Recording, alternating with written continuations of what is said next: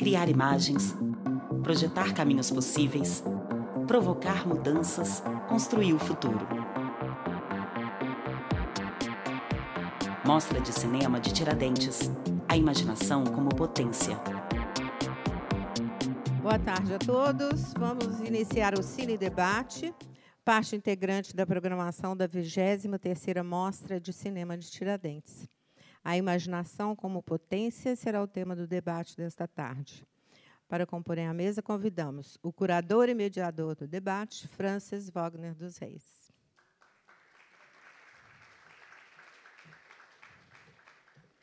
E os convidados: o professor, pesquisador, produtor e crítico de música e de cinema, Bernardo Oliveira.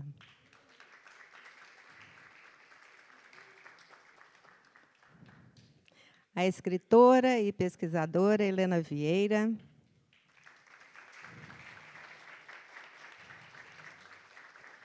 A professora e pesquisadora Ivana Bentes.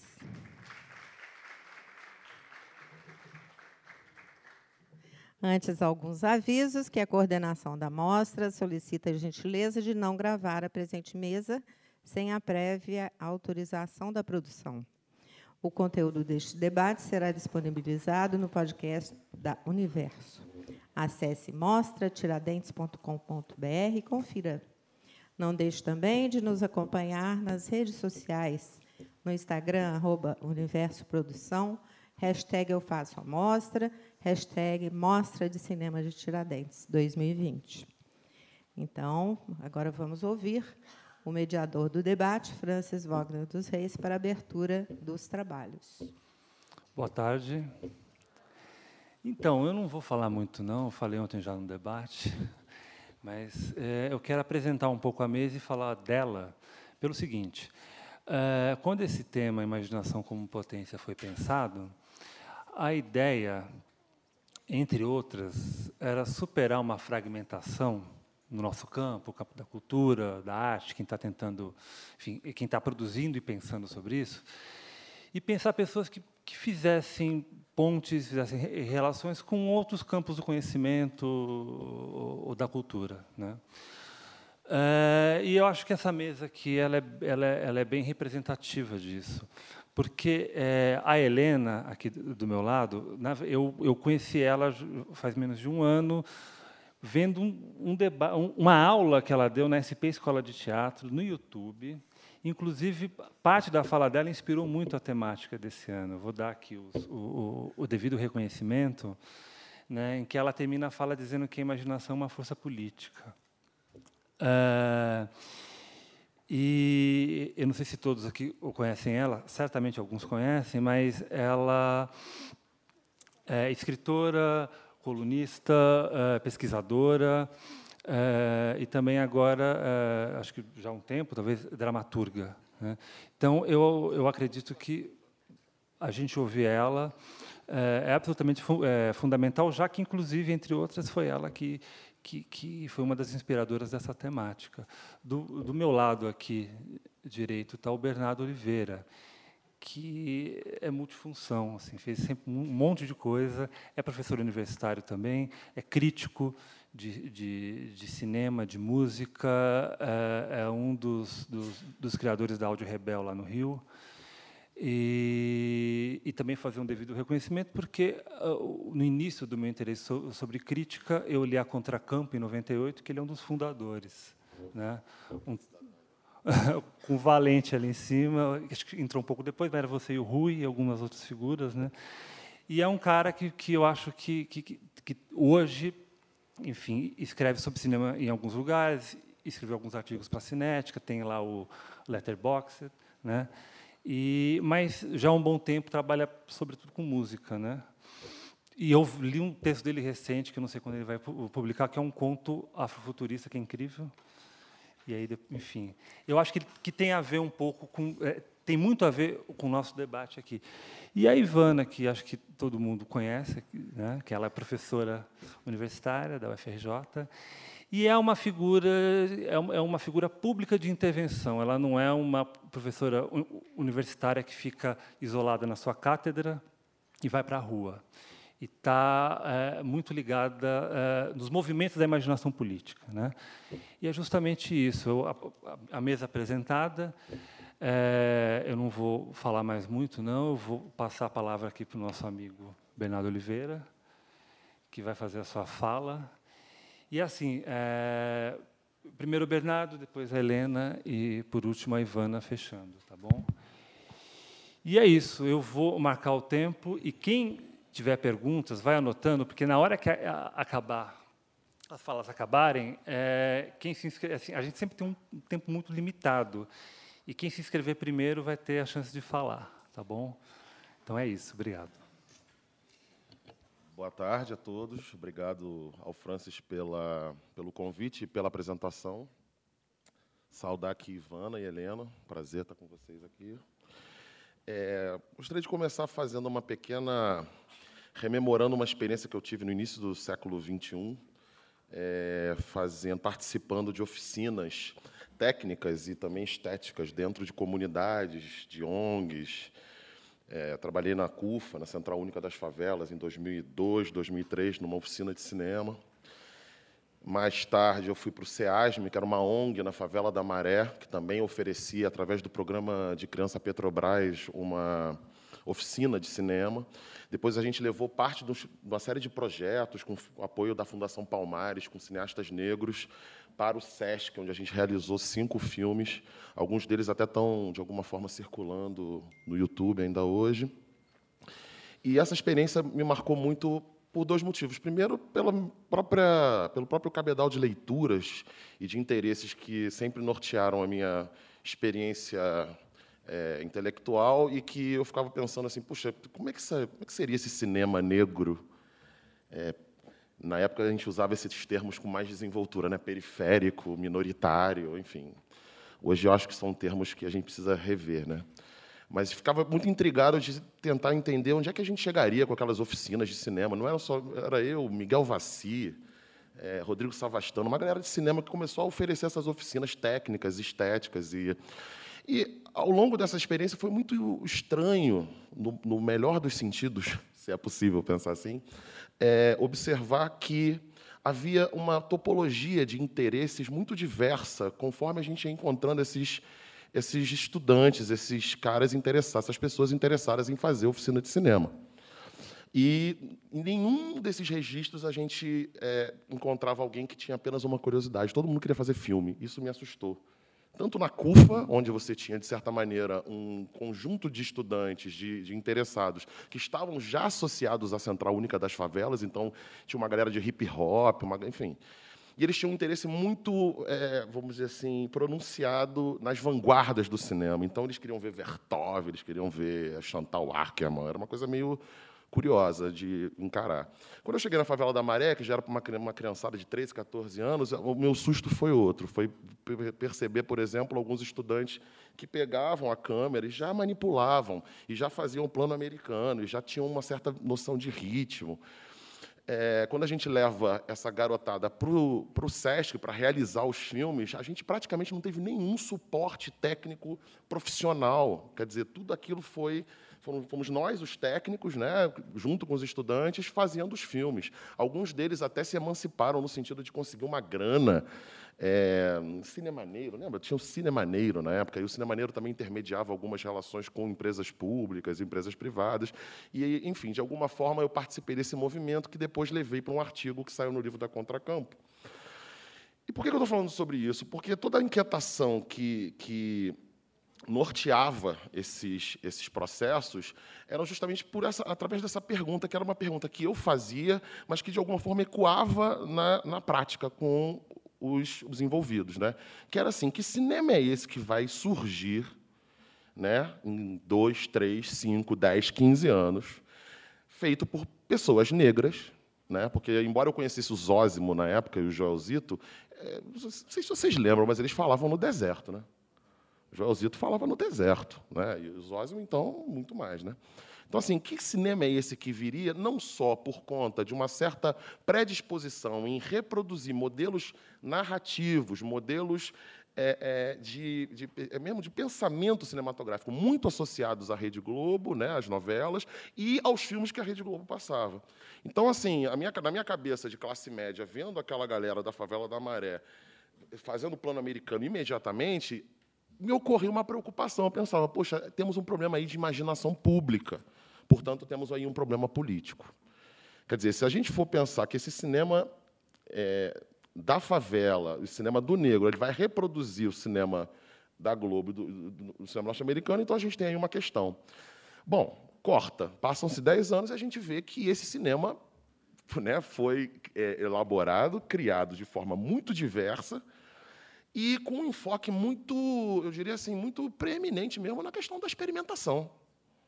Eu acho que o cinema do André Novaes, do Lincoln, enfim, uma série de autores que foram surgindo, de diretores, equipes, filmes coletivos, todos eles muito interessados em formular suas próprias estratégias de projeção de uma certa mentalidade, de uma certa visão de mundo, de uma necessidade de autorrepresentação, de autoconsciência.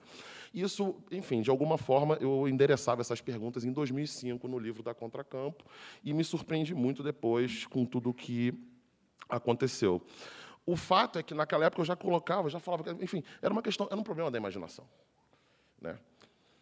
Como eu sou egresso do campo da filosofia e olhando para o cinema, sempre tentando não só produzir mediações e relações mesmo de miscigenação entre filosofia e cinema, mas ao mesmo tempo reconhecendo que cinema e filosofia é, detêm um, uma potência própria de pensar essas questões, eu, ao mesmo tempo que a gente falava muito de cinema, a gente falava muito é, de filosofia, de literatura, de artes dramáticas, artes literárias. Tentava justamente é, é, borrar esses processos, borrar essas fronteiras com elementos vindos de outros lugares. Obviamente que o pessoal do rap, o problema do rap era o tempo todo. Aí tinha lá um garoto que era, era sobrinho do Denis de Lima, grande partideiro, partido alto, né, de samba dos anos 80. Pô, ele queria fazer um filme sobre o tio, né? Enfim, era uma questão, um problema da imaginação. Então, eu comecei a levar outros elementos, né, filosofia para eles lerem e tal. E hoje, pensando em retrospectiva em relação a todos esses, todas essas situações, esses processos que eu, que eu vivi, depois eu comecei a acompanhar de longe, eu reparo que a questão da imaginação ela não pode ser pensada, me parece que há um impeditivo mesmo aí é difícil você pensar a imaginação sem articular a imaginação com outras dimensões, outros modos de ser da psicologia geral, da psicologia humana, que a sensação, as sensações, a percepção, né? a, a percepção como esse ponto de partida para uma teoria das relações entre os organismos e os seus meios, né? As sensações como variação interna, ou seja, como regime afetivo. Eu estava até brincando com eles que essa coisa do, da afetividade é muito mais complexa do que a gente vem acompanhando, porque você vê, o Caetano canta, odeio você. Né? Ele está dizendo, eu te amo. E a gente, de alguma forma, tem esse, esse jogo de afetos, a gente não chama de. A gente não individualiza o afeto. O afeto ele é cifrado mesmo, ele possui essa característica um pouco, vamos dizer assim, complexa no, no, no bom sentido. Né? E a imaginação, você vai ter mil maneiras de pensar a imaginação, mas desarticular a imaginação da percepção e das sensações, a gente vai estar tá sempre falando de algo um pouco incompleto. Porque o que, que alimenta a imaginação? São as experiências. Né? A experiência é relação. Então, uma observação que eu faria é que, se a gente for pensar a imaginação no cinema, número um, é, não dá para pensar a imaginação no cinema sem pensar a percepção, sem pensar as sensações. Número dois, não dá para pensar é, a imaginação no cinema sem é, articulá-la com uma certa é, é, pluralidade de outros registros. Então, você vai ter a imaginação na filosofia, ela vai ser interessante, ela vai trazer uma série de problemas. Você vai ter a imaginação nas artes literárias, nas artes dramáticas. Tudo isso pode contribuir para o processo de você pensar, produzir a imaginação no cinema. Mas, de alguma maneira, você também vai ter no cinema uma, uma, uma forma de abordar o problema da imaginação irredutível né, a, a, a, forma como a filosofia pensa, a forma como as artes dramáticas pensam. É, e quando eu falo é, a imaginação na filosofia, por exemplo, se a gente pensa com Spinoza, que é um filósofo holandês do século XVII, ele vai dizer que a imaginação nada mais é do que efeito da experiência. Então, há uma relação entre percepção e imaginação uma relação de preeminência. Quer dizer, primeiro vem a percepção, depois a imaginação é alimentada, como, como que sedimentando os fluxos da experiência, o fluxo fugidio, abstrato das experiências, né? como eles vão, se, de alguma forma, se depositando na nossa mente. Então, para Spinoza, a imaginação ela não é positiva nem negativa, não é, não é um sentido, vamos dizer assim, moral, na forma como nós absorvemos essa, essas experiências e, e, de alguma forma, equacionamos na nossa, na nossa mente. Séculos depois, Jean-Paul Sartre, outro um filósofo francês, vai atribuir à imaginação uma função irrealizante. Né? Quer dizer, ele não vai acreditar que a imaginação ela tenha qualquer poder de produzir é, algo da ordem da realidade objetiva. Né? Que é justamente o contrário do que vai dizer um outro filósofo francês, que escreve praticamente na mesma época, é, o Gilbert Simondon, onde ele vai dizer exatamente o contrário. Ele vai dizer: olha a imaginação se alimenta de todos os fluxos da percepção e das sensações. E ela não, ela não acomoda simplesmente esse fluxo. Ela embaralha de forma entrópica as nossas experiências, e a partir dessa entropia, que ele vai chamar de transdução, desse embaralhamento, não só das experiências, mas também dos registros, da percepção, da sensação e do imaginário. Esse embaralhamento, a realidade desse embaralhamento é essencialmente potencial, ele vai dizer. Né? A gente está falando de potência, né? ele está falando de potencial. O que, que ele quer dizer com isso? A imaginação é essencialmente inventiva, ela é inventora.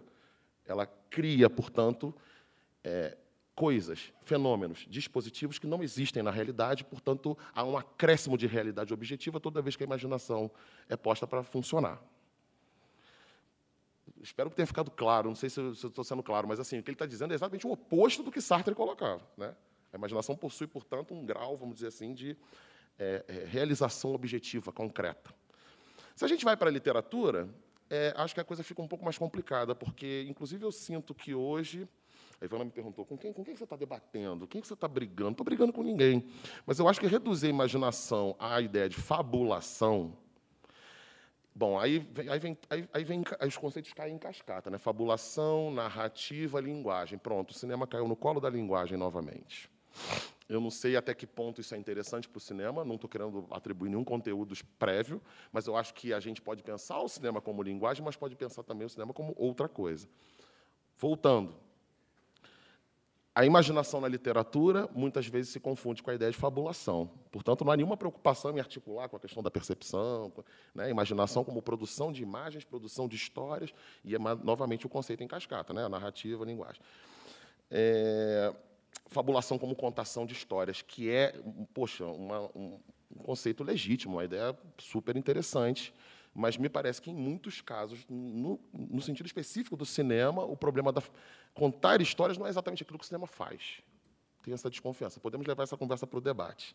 E aí, dentro, por exemplo, quer dizer, das, das tendências das quais eu faço parte, movimento negro, é, coletivos de favelados. Né? Assim, as pessoas estão sempre muito na necessidade de pensar o cinema como uma ferramenta de descoberta do mundo. Quem me falou isso foi o Lincoln Pericles, o cineasta do Capão Redondo. Ele falou: tudo que eu faço na minha vida hoje, eu tenho como mediação para poder compreender o mundo, para poder interagir com o mundo, eu tenho é, é, o cinema.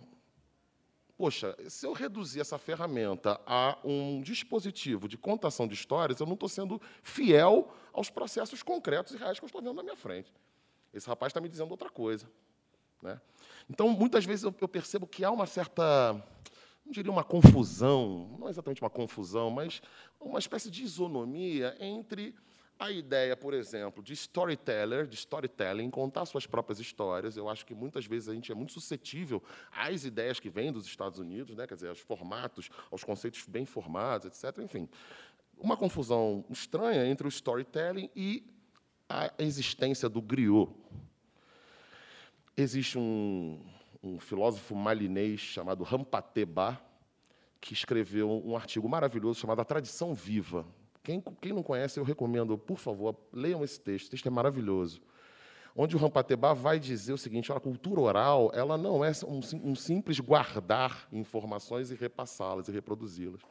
O griot é, envolve toda uma dimensão da performance, toda uma dimensão do envolvimento coletivo, da coesão coletiva, expressão corporal, a história que é guardada, ela é reinventada toda vez que é falada. Ou seja, reduzir o griot storyteller me parece, às vezes, uma estratégia é, problemática. Porque o storytelling norte-americano, por mais que a gente possa também atribuir essa característica complexa, ele, de alguma forma, vai se acomodar nas artes dramáticas que constituem, vamos dizer, ali, o vaudeville, né? quer dizer, todas essas artes americanas que vão depois ser, é, de alguma forma, associadas e vão alimentar mesmo o cinema. Então, a imaginação na literatura tem esse domínio, vamos dizer assim, que vai estar dentro da ideia de linguagem, de narrativa e tal, mas é o domínio da literatura. A imaginação no cinema, me parece que tem aí. Aí eu vou tentar falar algumas coisas aqui que eu posso estar completamente maluco, mas aí vocês me falam depois na conversa.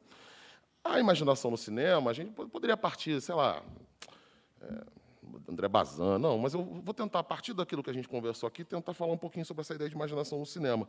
Me parece que no cinema, ao contrário da literatura e da filosofia, não há a, a, a necessária hierarquia entre os registros da psicologia. Ao contrário da filosofia, ao contrário das artes literárias, certo? onde, você, onde a percepção alimenta a imaginação e as sensações acabam produzindo uma espécie de mediação, no cinema parece que é justamente o embaralhamento desses registros psicológicos que vai ser o fundamental. Muitas vezes a imaginação vai alimentar a percepção. Né? Quando você, por exemplo, eu, eu citei para eles um filme, o Negrume, né? Aquele início, não sei se vocês já assistiram esse filme, como é que é o nome do autor mesmo? Vocês sabem? Então, aquele início que ele quebra o espelho, né? Aquela, aquilo ali, o que, que é? Tem imaginação, tem sensação, é tudo junto, né? E de uma maneira extremamente aberta, no sentido que cada um aqui vai capturar aquela, aquelas, aquelas nuances ali de, de maneira muito diferente. Né? O enfoque, por exemplo, no registro técnico de uma cena, por exemplo, como André Novaes faz no Fantasmas, naquele outro filme. Eu estou com memória péssima hoje. Estou esquecendo o nome do filme que o André Novaes brinca com a caixa com a câmera escura. Isso, pouco mais de um mês, né? Quer dizer, o André ele consegue, num procedimento muito parecido com aquele que a gente geralmente atribui aos primitivos do cinema, e eram grandes experimentadores, né? num processo onde a técnica ela, ela não é simplesmente uma viabilizadora da narrativa, pelo contrário, ela está implicada na narrativa. Eu acho que na história do cinema brasileiro é uma coisa que a gente tem que pensar bem, é a presença do André Novaes. Né? A presença do Lincoln também, quando você pega aluguel o filme e ele começa com planos do Capão Redondo, com aquele filme, do, com o som do filme do Godard por cima, com a Jane Fonda falando, aí você vai ler as legendas. Daqui a pouco ele está tá com a legenda, está tudo certo, ele está sendo honesto com você, está traduzindo, daqui a pouco ele começa a brincar com a legenda e te leva para outro lado. Corta found footage do, do Chaves. Aí entra. Bicho, isso acontece em menos de um minuto é vertiginoso. Né?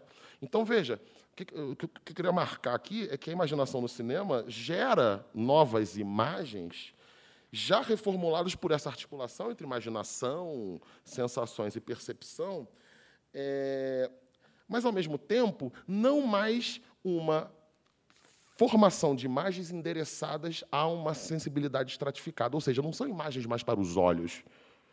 O Duchamp quando pintava, ele falava: não quero mais saber da pintura retiniana. Ou seja, não é mais uma pintura que se volta para os olhos. O John Cage falava: não, eu quero uma música que não tenha som. É uma música que você, o som vai estar, de alguma forma, articulado a, outros, a outra forma de perceber e de sentir. Né? Então, eu percebo que no cinema a imaginação opera, ou seja, ou seja a imaginação já aqui como produção de imagem, né? E, portanto, mas ao mesmo tempo não de imagens é, é, que obedecem a forma como nós compreendemos a percepção na modernidade, ou seja, essa percepção estratificada, o ver, o ouvir, o falar, totalmente é, endereçados a, aos registros né, corporais. Não, a experiência do cinema parece que, ao embaralhar os registros psicológicos, embaralha também a forma como nós absorvemos esses registros. Um cineasta que fala. Como é que eu estou? Um cineasta que fala algo parecido é o Bresson. Engraçado que o Bresson não fala de cinema, né? Ele, Robert Bresson, cineasta francês, dos anos 50 até os anos 80. Ele escreve um livro chamado Notas sobre o Cinematógrafo. Em nenhum momento ele, ele assume que ou melhor, em nenhum momento ele se refere àquilo que ele faz como cinema. Ele diz assim, a potência do cinematógrafo. Qual é a potência do cinematógrafo? Ele, ele se dirige ao objeto técnico, como o, o, o, né, o agente formador daquela, daquele tipo de imagem. E ele vai dizer assim, olha, é curioso, porque o cinema ele pode endereçar sons e imagens de maneira regulável aos sentidos. Ele usa esse termo de maneira regulável. Olha, eu entendo que isso abre uma perspectiva para o tipo de é, é, imagem que a gente produz no cinema, que se não é, se não é irredutível às artes literárias ou à filosofia, você já vê que eu estou respondendo para a Ivana. É, se não é irredutível né, as imagens da literatura e as imagens da filosofia, ao, me, ao, ao mesmo tempo, é, vamos dizer assim, mantém um tipo de relação com essas dimensões muito limitada. Né? Quer dizer, já, já não estamos no registro onde é, os elementos da percepção, das sensações e da imaginação se articulam de forma a responder uma causalidade, a percepção determina a imaginação. Já não estamos no campo, portanto, do simples contar histórias, do simples, da, da simplicidade de se manter uma narrativa, mesmo com as autorrepresentações mais complexas, né? mas, enfim, dentro de uma lógica narrativa. Então, do que, que a gente está falando? Eu entendo que parte da provocação que o Francis fez para essa mesa diz respeito a isso, porque o que a gente está falando aqui é da produção de novas formas de agir, perceber e sentir. Né? O cinema tem essa, vamos dizer assim, possui essa, essa potência de produzir outras formas de agir. Agora, se a gente pensa a própria ideia de conhecimento a partir da, da, da invenção do cinema, acho que a coisa fica mais complicada porque todo o conhecimento, ele, boa parte dele é mediado pela cultura literária formal, verbal, né, das, das equações, né, quer dizer, o registro escrito do conhecimento. Quando a gente passa a avaliar o cinema do ponto de vista da sua potência própria, a gente vê que o conhecimento ele pode é, é, é, não só ampliar o seu escopo, mas ampliar a própria natureza do tipo de relação que você vai ter com esse, com esse filme. E eu não estou falando simplesmente do cinema antropológico, não estou falando simplesmente do Jean Rouch, mas da própria natureza do dispositivo cinematográfico, como ele opera a partir dessas equalizações possíveis, né? como o Bresson fala, quer dizer, você pode regular som, imagem, cor. Eu ampliaria até mais a, a forma do Bresson, porque não é só o audiovisual, né? Michel Chion, que é um pensador da música, do som, né, ele fala que o cinema não é audiovisual, é audiologovisual. Porque você tem aí a, a, a, a, relação do som, a imagem e a palavra. A palavra é fundamental. O tempo todo ela está aparecendo de alguma maneira, nem sempre da mesma maneira como ela aparece na literatura. Acho que é isso. Tá certo? Obrigado.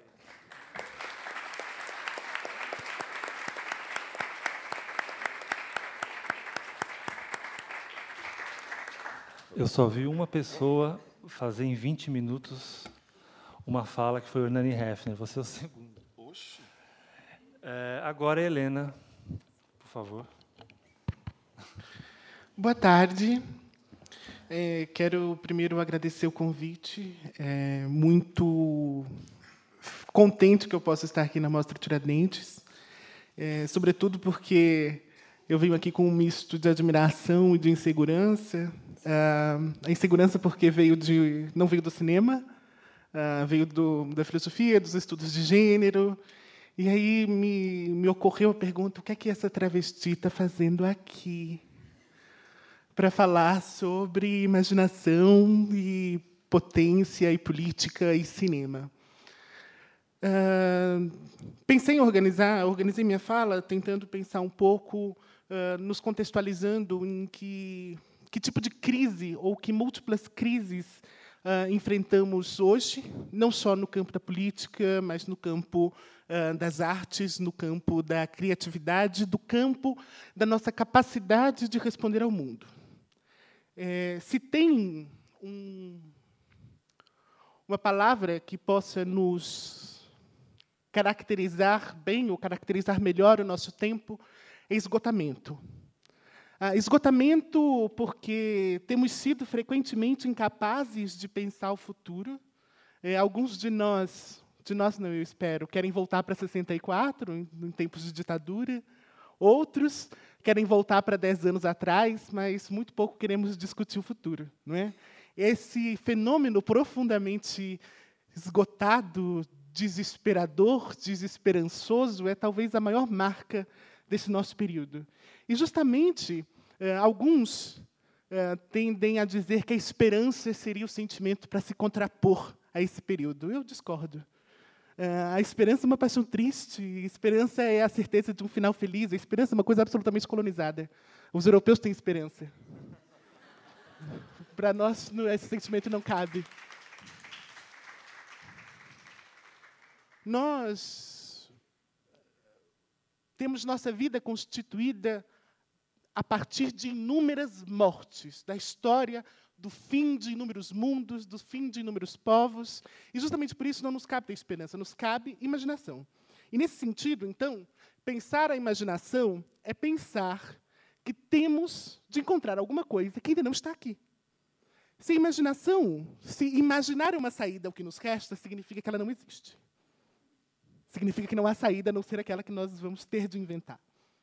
E essa tarefa de inventar uma saída, de inventar um mundo, ou de inventar uma proposição, ou de fazer com que as nossas formas de resistência, as nossas formas de luta, as nossas formas de contar, ou de dizer, ou de expressar tudo aquilo que compõe a nossa memória, o nosso repertório ou o nosso desejo por vida, as formas que nós conhecemos têm sido incapazes de contar. Quando nós discutimos o cinema e a cultura corre risco, é porque definitivamente não fomos capazes de convencer ninguém de que isso é capaz e necessário para que a vida prossiga. E por que não fomos? É neste ponto, é nesta encruzilhada, que a gente precisa entender a imaginação como possibilidade única. Mas como é que a gente imagina as coisas?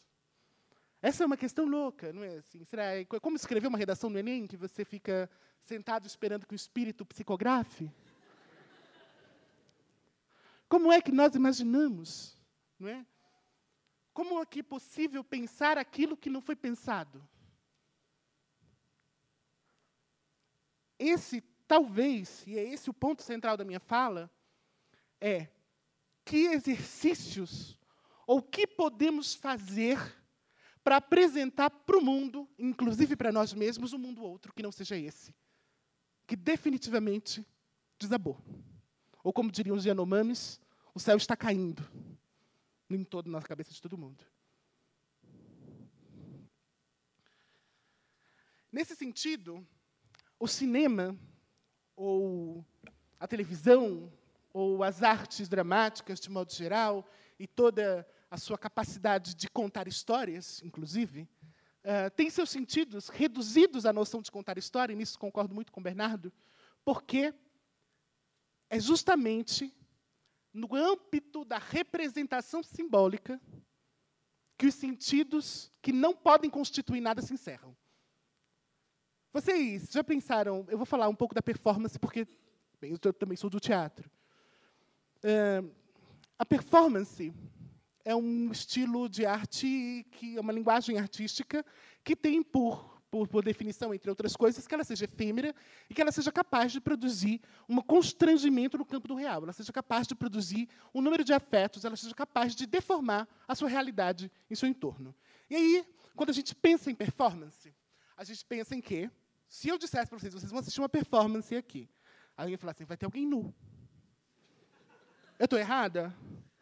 Vocês pensariam que teriam alguma coisa assim, porque nós temos um repertório de conteúdos subversivos inscritos numa contraditória tradição subversiva.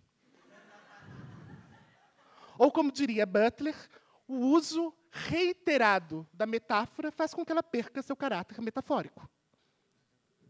Não é? Afinal, a gente não pensa em barco quando desembarcar. A, a inscrição das nossas formas e fórmulas e modelos de subversão, em modelos de produzir afetos, já se instauraram numa tradição subversiva. E eis então que tudo aquilo que nós tão escolasticamente fazemos para subverter acaba não tendo efeito nenhum. Eu estou sendo pessimista, gente. É, é, é, porque eu, eu, falava, uh, eu escrevi um, um dos textos para o catálogo, E o Francis me comentou assim, Helena, eu vi as suas renúncias, mas não vi suas adesões. Eu falei, é porque eu não tenho nenhuma no momento. Aí eu acho que o momento é justamente de nós entendermos a, que, os nossos, que as nossas fórmulas faliram. Que o conjunto de palavras, de jargões, de formas de luta, de formas de contar histórias, de fazer cinema, de fazer filme, que nós conhecemos dentro da limitação daquilo que nós podemos pensar, porque só nós, tudo aquilo que nós podemos pensar, por mais absurdo que seja, é o pensável e, portanto, não é novo. Não é? O novo, ou a possibilidade, isso é o limite da linguagem para o Wittgenstein. O novo, ou a possibilidade de pensar outra coisa, é aquilo que o Deleuze vai chamar de acontecimento. E o que é um acontecimento para Deleuze? Acontecimento não é qualquer coisa que acontece. Não é? Então, se eu jogar uma caneta no chão, aconteceu, mas ela cai, jogar esta caneta no chão está dentro de, da virtualidade, ela está dentro do campo de possibilidades desta caneta cair no chão. O acontecimento é aquilo que até então era impensável e que, quando emerge, instaura um novo campo de possibilidades. A invenção do cinema é um acontecimento. E nós estamos em busca de um acontecimento. Só que um acontecimento não é uma revolução, e ele não atende a uma receita, a uma fórmula. Vamos fazer isso, isso, e a gente vai conseguir criar um acontecimento porque tem essa e essa receita que alguns cursos disseram e vai acontecer. Não, não funciona. Inclusive, os acontecimentos que os cursos narraram como grandes acontecimentos que eles estudaram como aconteceram, aconteceram de forma imprevisível. Não é porque o acontecimento nós só conseguimos dar conta dele da feita em que ele aconteceu e já se tornou passado. Mas quando se instaura um novo campo de possibilidades, é porque então algo aconteceu.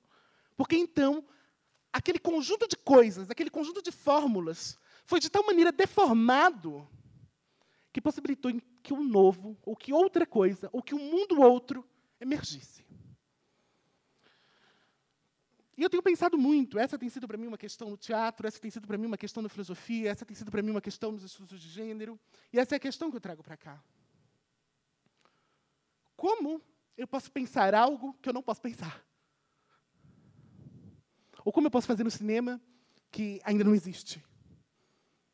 Ou como eu posso fazer algo que não exista? A imaginação, como potência, ela é um produto do desejo. O desejo pensado uh, neste caso como produção e não como falta. O desejo psicanalítico ele é um desejo sempre pensado como falta. Você deseja aquilo que lhe falta. Neste caso não, é o desejo como produção. Os nossos modos de subjetivação eles dão conta de duas esferas. A percepção, que é uh, o que o que Bernardo falou, que são é do campo dos perceptos e dos afectos. A percepção é aquilo que eu intelectualmente posso compreender.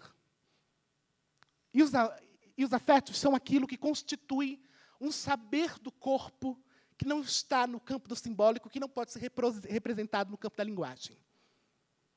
A Júlia Cristeva, psicanalista, feminista, pós-moderna e etc., em introdução à semanálise, ela vai dizer que apenas a linguagem poética pode resistir à representação do simbólico.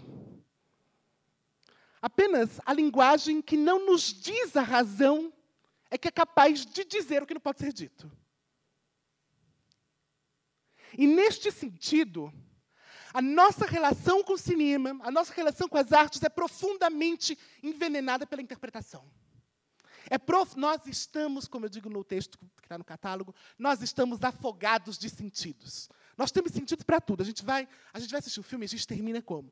Eu, eu, eu, não sou de cinema, então, por exemplo, eu não entendo nada dessas coisas técnicas que vocês entendem e que eu acho super bonito, inclusive. Ah, e aí eu fui no filme, no filme de abertura daqui do, do, da Mostra Tiradentes, e eu fiquei assim, falei, gente, que filme bonito, tá trazendo, olha, eu tenho um Édipo ali, um Édipo invertido, que bonito ficou super comovida. E aí, quando eu fui fumar lá fora, eu falei, gente, mas não sei o que, a passagem de som, e não sei o que. Eu falei, gente, eu nem percebi que tinha som. Porque eu não notei, gente, tinha música, óbvio, mas isso não estava, eu não estava pensando sobre isso, não é?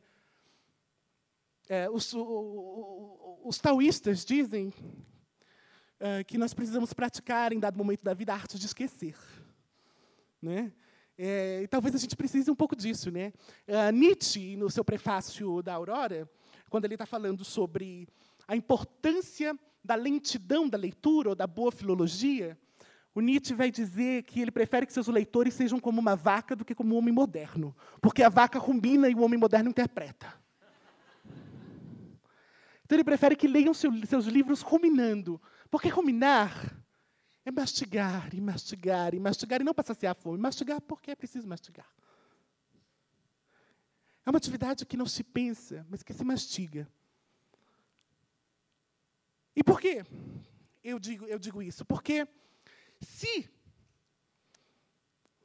é preciso, se nós só podemos dizer e pensar, ou seja, nós só podemos representar no plano do simbólico a tudo aquilo que já é pensável, ou seja, as nossas utopias são utopias deste mundo, não, são, não correspondem nunca a uma utopia que não existe, porque, bem, toda utopia é a utopia desse mundo porque ela é pensada nestes termos, e não nos termos de um mundo ou outro que não existe ainda.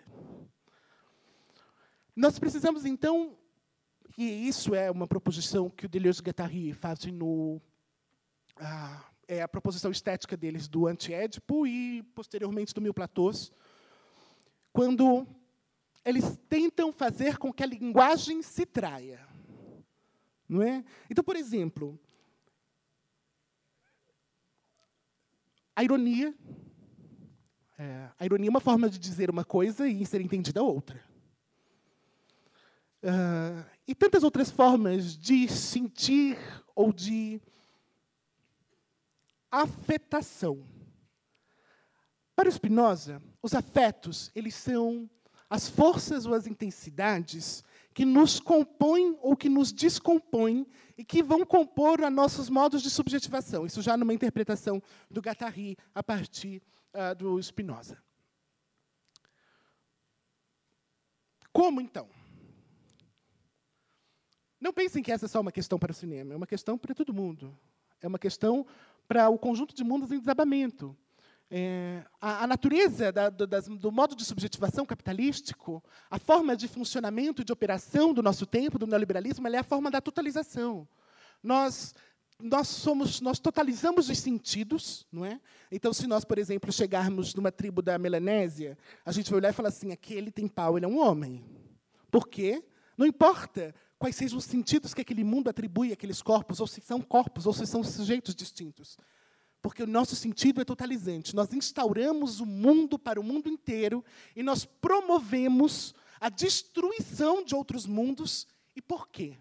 Por que preciso destruir outros mundos?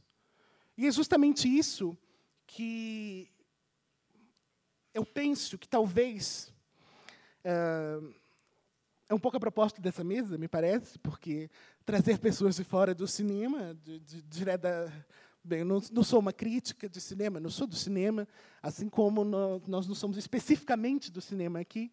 Trazer pessoas de outras áreas é também per, me permitir que outros saberes tentem provocar deformações no conjunto de molduras dos nossos caros cineastas, não é? é que frequentemente, como diria Deleuze, sacrificam o quadro em nome da moldura. Né? Eu tenho a moldura e eu falo, nossa, mas esse quadro é lindo, peraí, vou cortar para caber na minha moldura. Né? E nós mutilamos a realidade para que ela se enquadre no conjunto de molduras que nós constituímos como técnicas corretas, adequadas, verdadeiras ou bonitas. A eleição do Bolsonaro, por exemplo, foi. Ah, eu estudei gestão pública e lido com, com eleições desde que eu tinha 16 anos. E eu falei, gente, esse homem nunca vai ganhar, ele faz tudo o contrário do que a pessoa faz para ganhar uma eleição. E ele ganhou a eleição. Eu falei, gente, que acontecimento.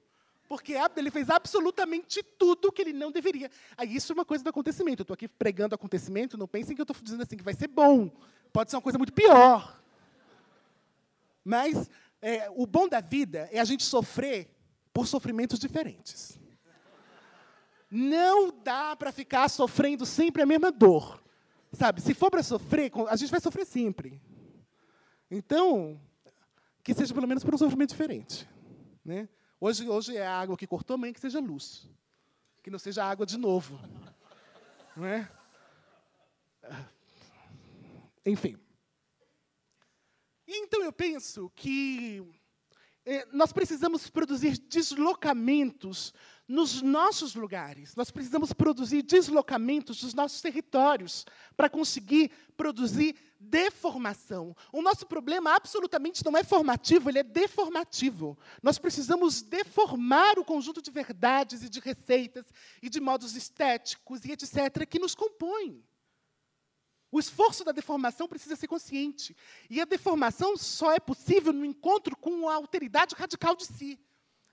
Por exemplo, o encontro com outros mundos. E daí é que eu proponho para nós que pensemos desde a perspectiva do perspectivismo ameríndio, que é absolutamente brasileiro, do Eduardo Viveiros de Castro.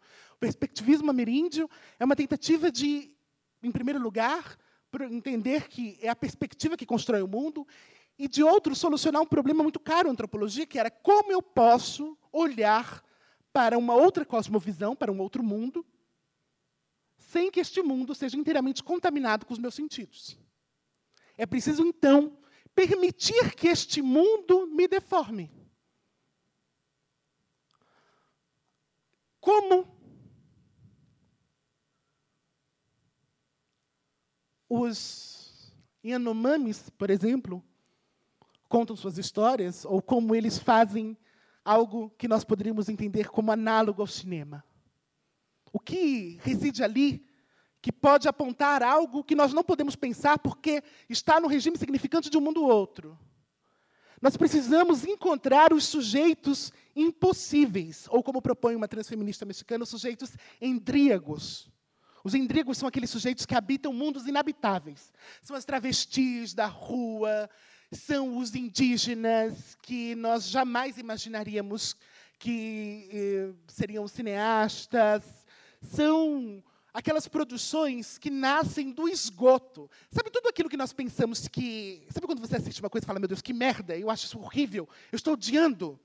É porque aquilo te afetou tão profundamente, bem melhor do que se você tivesse gostado. Porque o afeto, ele dialoga para a gente naquilo que Deleuze vai chamar de insistência. O que é uma insistência? Insistência é uma força sem telos, ela não tem um objetivo. Ela é uma força que insiste dentro de nós, nos deformando e nos virando pelo avesso. E o que é essa insistência? Eu tenho um exemplo ótimo de insistência, que é quando você chega em casa e fala assim, porra, eu quero comer alguma coisa, mas eu não sei o que é. Aí você abre a geladeira, você abre o armário, você bebe água e fala, meu Deus, tem alguma coisa. Isso é insistência, porque você não sabe do que se trata, você não consegue dizer o que é, você consegue simplesmente, frustradamente, buscar todas as formas de saciedade que você já conhece e nenhuma delas funciona. Isso é insistência. Isso é o que deforma as nossas formas de fazer. E justamente por isso, eu penso que a experiência queer, a experiência travesti, marica, viado, sapatona, são experiências profundamente caras à imaginação de um outro mundo. Não a experiência queer, viado, sapatona, desse grande shopping queer que o mundo se tornou, não é? É, não, porque assim, chegamos nos anos 90 e chegou uma caravela queer trazendo assim a Butler e um monte de de gente, eu adoro a Butler, inclusive vou, vou dar um documentário da Eliane, da Café debatendo com ela. Vai sair no segundo semestre, depois vocês procurem. Enfim, é estranho o documentário, mas é bom. Uh, enfim. Uh, e já, ela, ela, o queer chega aqui no Brasil já com esse ar de grande teoria, né, de coisa assim, meu Deus, são os iluminados pós-modernos que conseguem entender o que aquela Butler fala. Porque, nossa, que difícil. Não é, não, não é esse queer que eu vou ali comprar uma tinta coreana de 70 reais, roxa, para pintar o meu cabelo, para ficar queer. Não. Mas a, o queer são as experiências abjetas, as experiências que não cabem em lugar nenhum. São as experiências impensáveis. É o corpo que não cabe. Esse conjunto de experiências queer são experiências de um fracasso profundo. Porque é o fracasso uma experiência humana comum, absolutamente comum entre nós, e vai ser cada vez mais comum, sobretudo quando a gente vive uh, uma ideologia que prega a autoajuda, o sucesso, o esforço, e etc, etc, etc, para alguns, para muito poucos, e o restante vai sempre chafurdar no fracasso, não porque seu modo de vida seja inferior, mas porque as formas de se pensar o sucesso no mundo estão relacionadas a uma subjetivação específica que tem a ver com realizar-se no mundo segundo determinados objetivos que têm a ver com emprego, etc, etc, etc.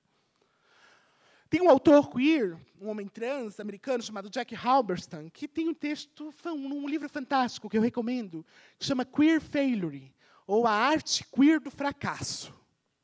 Porque a experiência queer ela, ela é um grande fracasso. As pessoas dizem assim, por exemplo, dizem, ah, você nasceu Helena? Eu falei, não, gente, eu não nasci Helena, eu não nasci mulher. Ah, não acredito ninguém nasce mulher, porque, como diria, se, se a Beauvoir disse, não se nasce mulher, torna-se. Às vezes a gente esquece de perguntar que quando é que acaba de se tornar, porque não acaba nunca, porque ninguém nunca chega a ser mulher e nem chega a ser homem, porque o gênero é uma ilusão. Ah, o gênero ele é uma utopia normativa que produz melancolia, frustração e disforia para todo mundo, não é? É verdade, gente. As pessoas dizem que as pessoas trans têm disforia de gênero porque elas odeiam seus corpos. Eu falei, ai, gente, mas quem é que gosta do próprio corpo? Quem de vocês não olhou no espelho e disse, nossa, eu gostaria de mudar isso, eu poderia mudar aquilo, eu poderia por isso, este meu peito aqui é maior, este aqui é menor, aquele aponta para aquele lado, meu nariz é assim, meu nariz é assado. Quem gosta do próprio corpo, a disforia é a nossa condição, porque o gênero é sempre melancólico. A Butler, quando ela diz que a heterossexualidade é melancólica, nós podemos estender isso para o gênero, porque nós jamais seremos homens e jamais seremos mulheres, por uma questão por muitas questões, porque o gênero é uma utopia, segundo, porque somos do sul do mundo, não é? quando a gente pensa a colonização do Brasil, ou do sul do mundo, como a propõe a Maria Lugones em Gênero e, e, e Colonização, os nativos são descritos em termos de macho e fêmea. Homem e mulher são ideais civilizatórios. Chega-se a ser homem, chega-se a ser mulher por um ideal moral. E nós temos resquícios dessa fundação moral do gênero. Quando alguém diz assim, ah, fulano não paga pensão. Não, mas isso não é homem, não. O homem paga pensão. Gente, gênero é uma questão de, de pensão? Por quê? Porque é uma questão moral. É uma moralidade, é uma utopia inatingível. Então, nós jamais, aí por isso a gente tem que desencanar. Falar assim, tá, por isso que eu nunca vou ser homem, mulher está ótimo, gente. Eu sou o que eu estiver podendo ser, está ótimo. Não é? Em relação a essa experiência profundamente melancólica do gênero, que sempre produz disforia, que sempre produz inadequação, é que nós precisamos começar a pensar o fracasso como arte. E, nesse sentido, como eu dizia sobre a minha, a minha experiência, é que eu me tornei Helena da feita em que fracassei em ser Fernando, que era quem eu era. Eu fracassei em ser homem, eu tentei muito, e foi ótimo ter fracassado, porque era uma merda. Porque a experiência do fracasso ela é frequentemente negativada por uma imposição moral. A questão que o, o Halberstam propõe em Queer Failure é o que nós fazemos quando aquilo que planejamos não acontece. O que é que acontece nas experiências de fracasso? O que é feito daquele conjunto de imagens que não cabem no meu filme? Dariam elas um outro filme? A experiência do fracasso é o que pode deformar a nossa experiência do sucesso. E justamente por isso, me recuso a ser absolutamente positiva nessa mesa. Porque a gente tem que começar a experienciar os nossos fracassos, porque é do fracasso que pode que é aquele mundo que nós rejeitamos, que pode emergir a deformação deste mundo. E é no fracasso que nós imaginamos um outro território, um outro território significante, um outro território político, um outro território estético e artístico nós precisamos de uma experiência de deformação.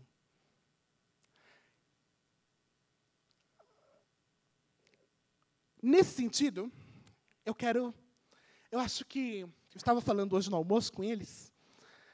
A pornografia, o cinema pornô, é das experiências mais interessantes para se pensar como possibilidade deformatória do bom cinema. Porque a pornografia é um mau cinema, né? Se alguém fala assim, não, eu faço filme pornô. Se não for Bruce LaBruce, tá mal. Né? Porque a pornografia, eu vou falar aqui de uma experiência que eu tive em Fortaleza, que foi numa curadoria de um cinema, de, uma, de, um, de um festivalzinho de cinema, de cinema pornô. Uh, e é claro, as pessoas sempre assim falam, ah, ela estuda teoria queer, é óbvio que ela vai fazer uma boa seleção de filme pornô. Eu falei, tá bom, a gente aceita, fazer tudo que me convidam eu aceito. É quase aquele filme Yes Service, enfim. Dizem eu falo, sim, eu vou. Uh, e tinha um, um, dos filmes que eu achei interessantíssimo, era um, um homem se masturbando. E ele se masturbava vendo um filme dele se masturbando. E neste filme, ele via um filme dele se masturbando. E eu falei, gente, é muito alto amor. Assim, é um alto desejo profundo. E quando as pessoas estão na sala de, do cine pornô, de um cinema pornô, quando elas estão na sua casa, ou, para, ou elas podem estar com parceiro ou não, mas eu vou falar especificamente sobre a experiência dentro de uma sala de cinema pornô. Uh, tem então alguém se masturbando, alguém masturbando alguém, alguém transando com alguém, alguém assistindo alguém transar e se masturbando, e todo mundo assistindo filme. E aí você pensa, essas pessoas, elas não estão assistindo o filme, elas estão participando do filme. O filme e essa pessoa, a experiência é uma só. É uma experiência partícipe. E aí, não perguntando o que é a pornografia, mas perguntando que mecanismo opera na possibilidade de relação com o filme em que o espectador participe do filme, ou seja, que, aquela, que, que, que aconteça com o cinema aquilo que aconteceu no teatro, que é a ideia de romper a quarta parede, né? sair da caixa cênica e etc a experiência do pornô é isso. Né? Quando a pessoa está em casa, inclusive, assistindo pornô, ela está se masturbando e ela está participando, porque ela está se masturbando, e aí tem o que ela imagina, o que, tem, o que ela participa, o que ela vê, o que a estimula. É um filme que não tem história, que não se preocupa em contar história nenhuma, que não se preocupa em nada. É um filme que afeta e comunica ao corpo de tal maneira que produz gozo no sentido mais animal possível. E a minha questão é: como é possível construir relações entre público e filme análogas a essa do pornô, mas em outros gêneros. Como é possível construir aquilo que se tem pensado como transcinema, né? que é esse alargamento de sentidos ah, da relação entre espectador e das linguagens entre espectador e cinema e filme. O pornô é o esgoto. Mas é talvez do esgoto que a gente precise começar a beber de fontes que não sejam assim tão clássicas, não sejam assim tão bonitas. Porque de beleza, a gente está meio afogado, de beleza, de interpretação, de sentido. Talvez a gente precise de filmes que dialoguem com o corpo e que a gente não saiba nem, porque a gente pode até tentar perguntar o que significa, e a gente jamais vai conseguir dizer qualquer coisa. Porque é preciso produzir deformidades nas nossas molduras. Porque senão, nenhum outro mundo pode emergir enquanto as nossas molduras forem sempre tão sólidas. E pode ser pior, pode ser outro, mas precisa. Nossa crise é de sentidos. Nossa crise é de que nossos instrumentos se transformaram em significantes vazios. Nossas referências perderam sua capacidade referenciatória. Nós temos o desafio de deformar, ou, como diriam em 22, de antropofagizar e regurgitar. Porque o vômito é uma coisa absolutamente abjeta como nós podemos fazer isso? Essa é a questão que eu ponho para vocês e agradeço muito o espaço. Obrigada.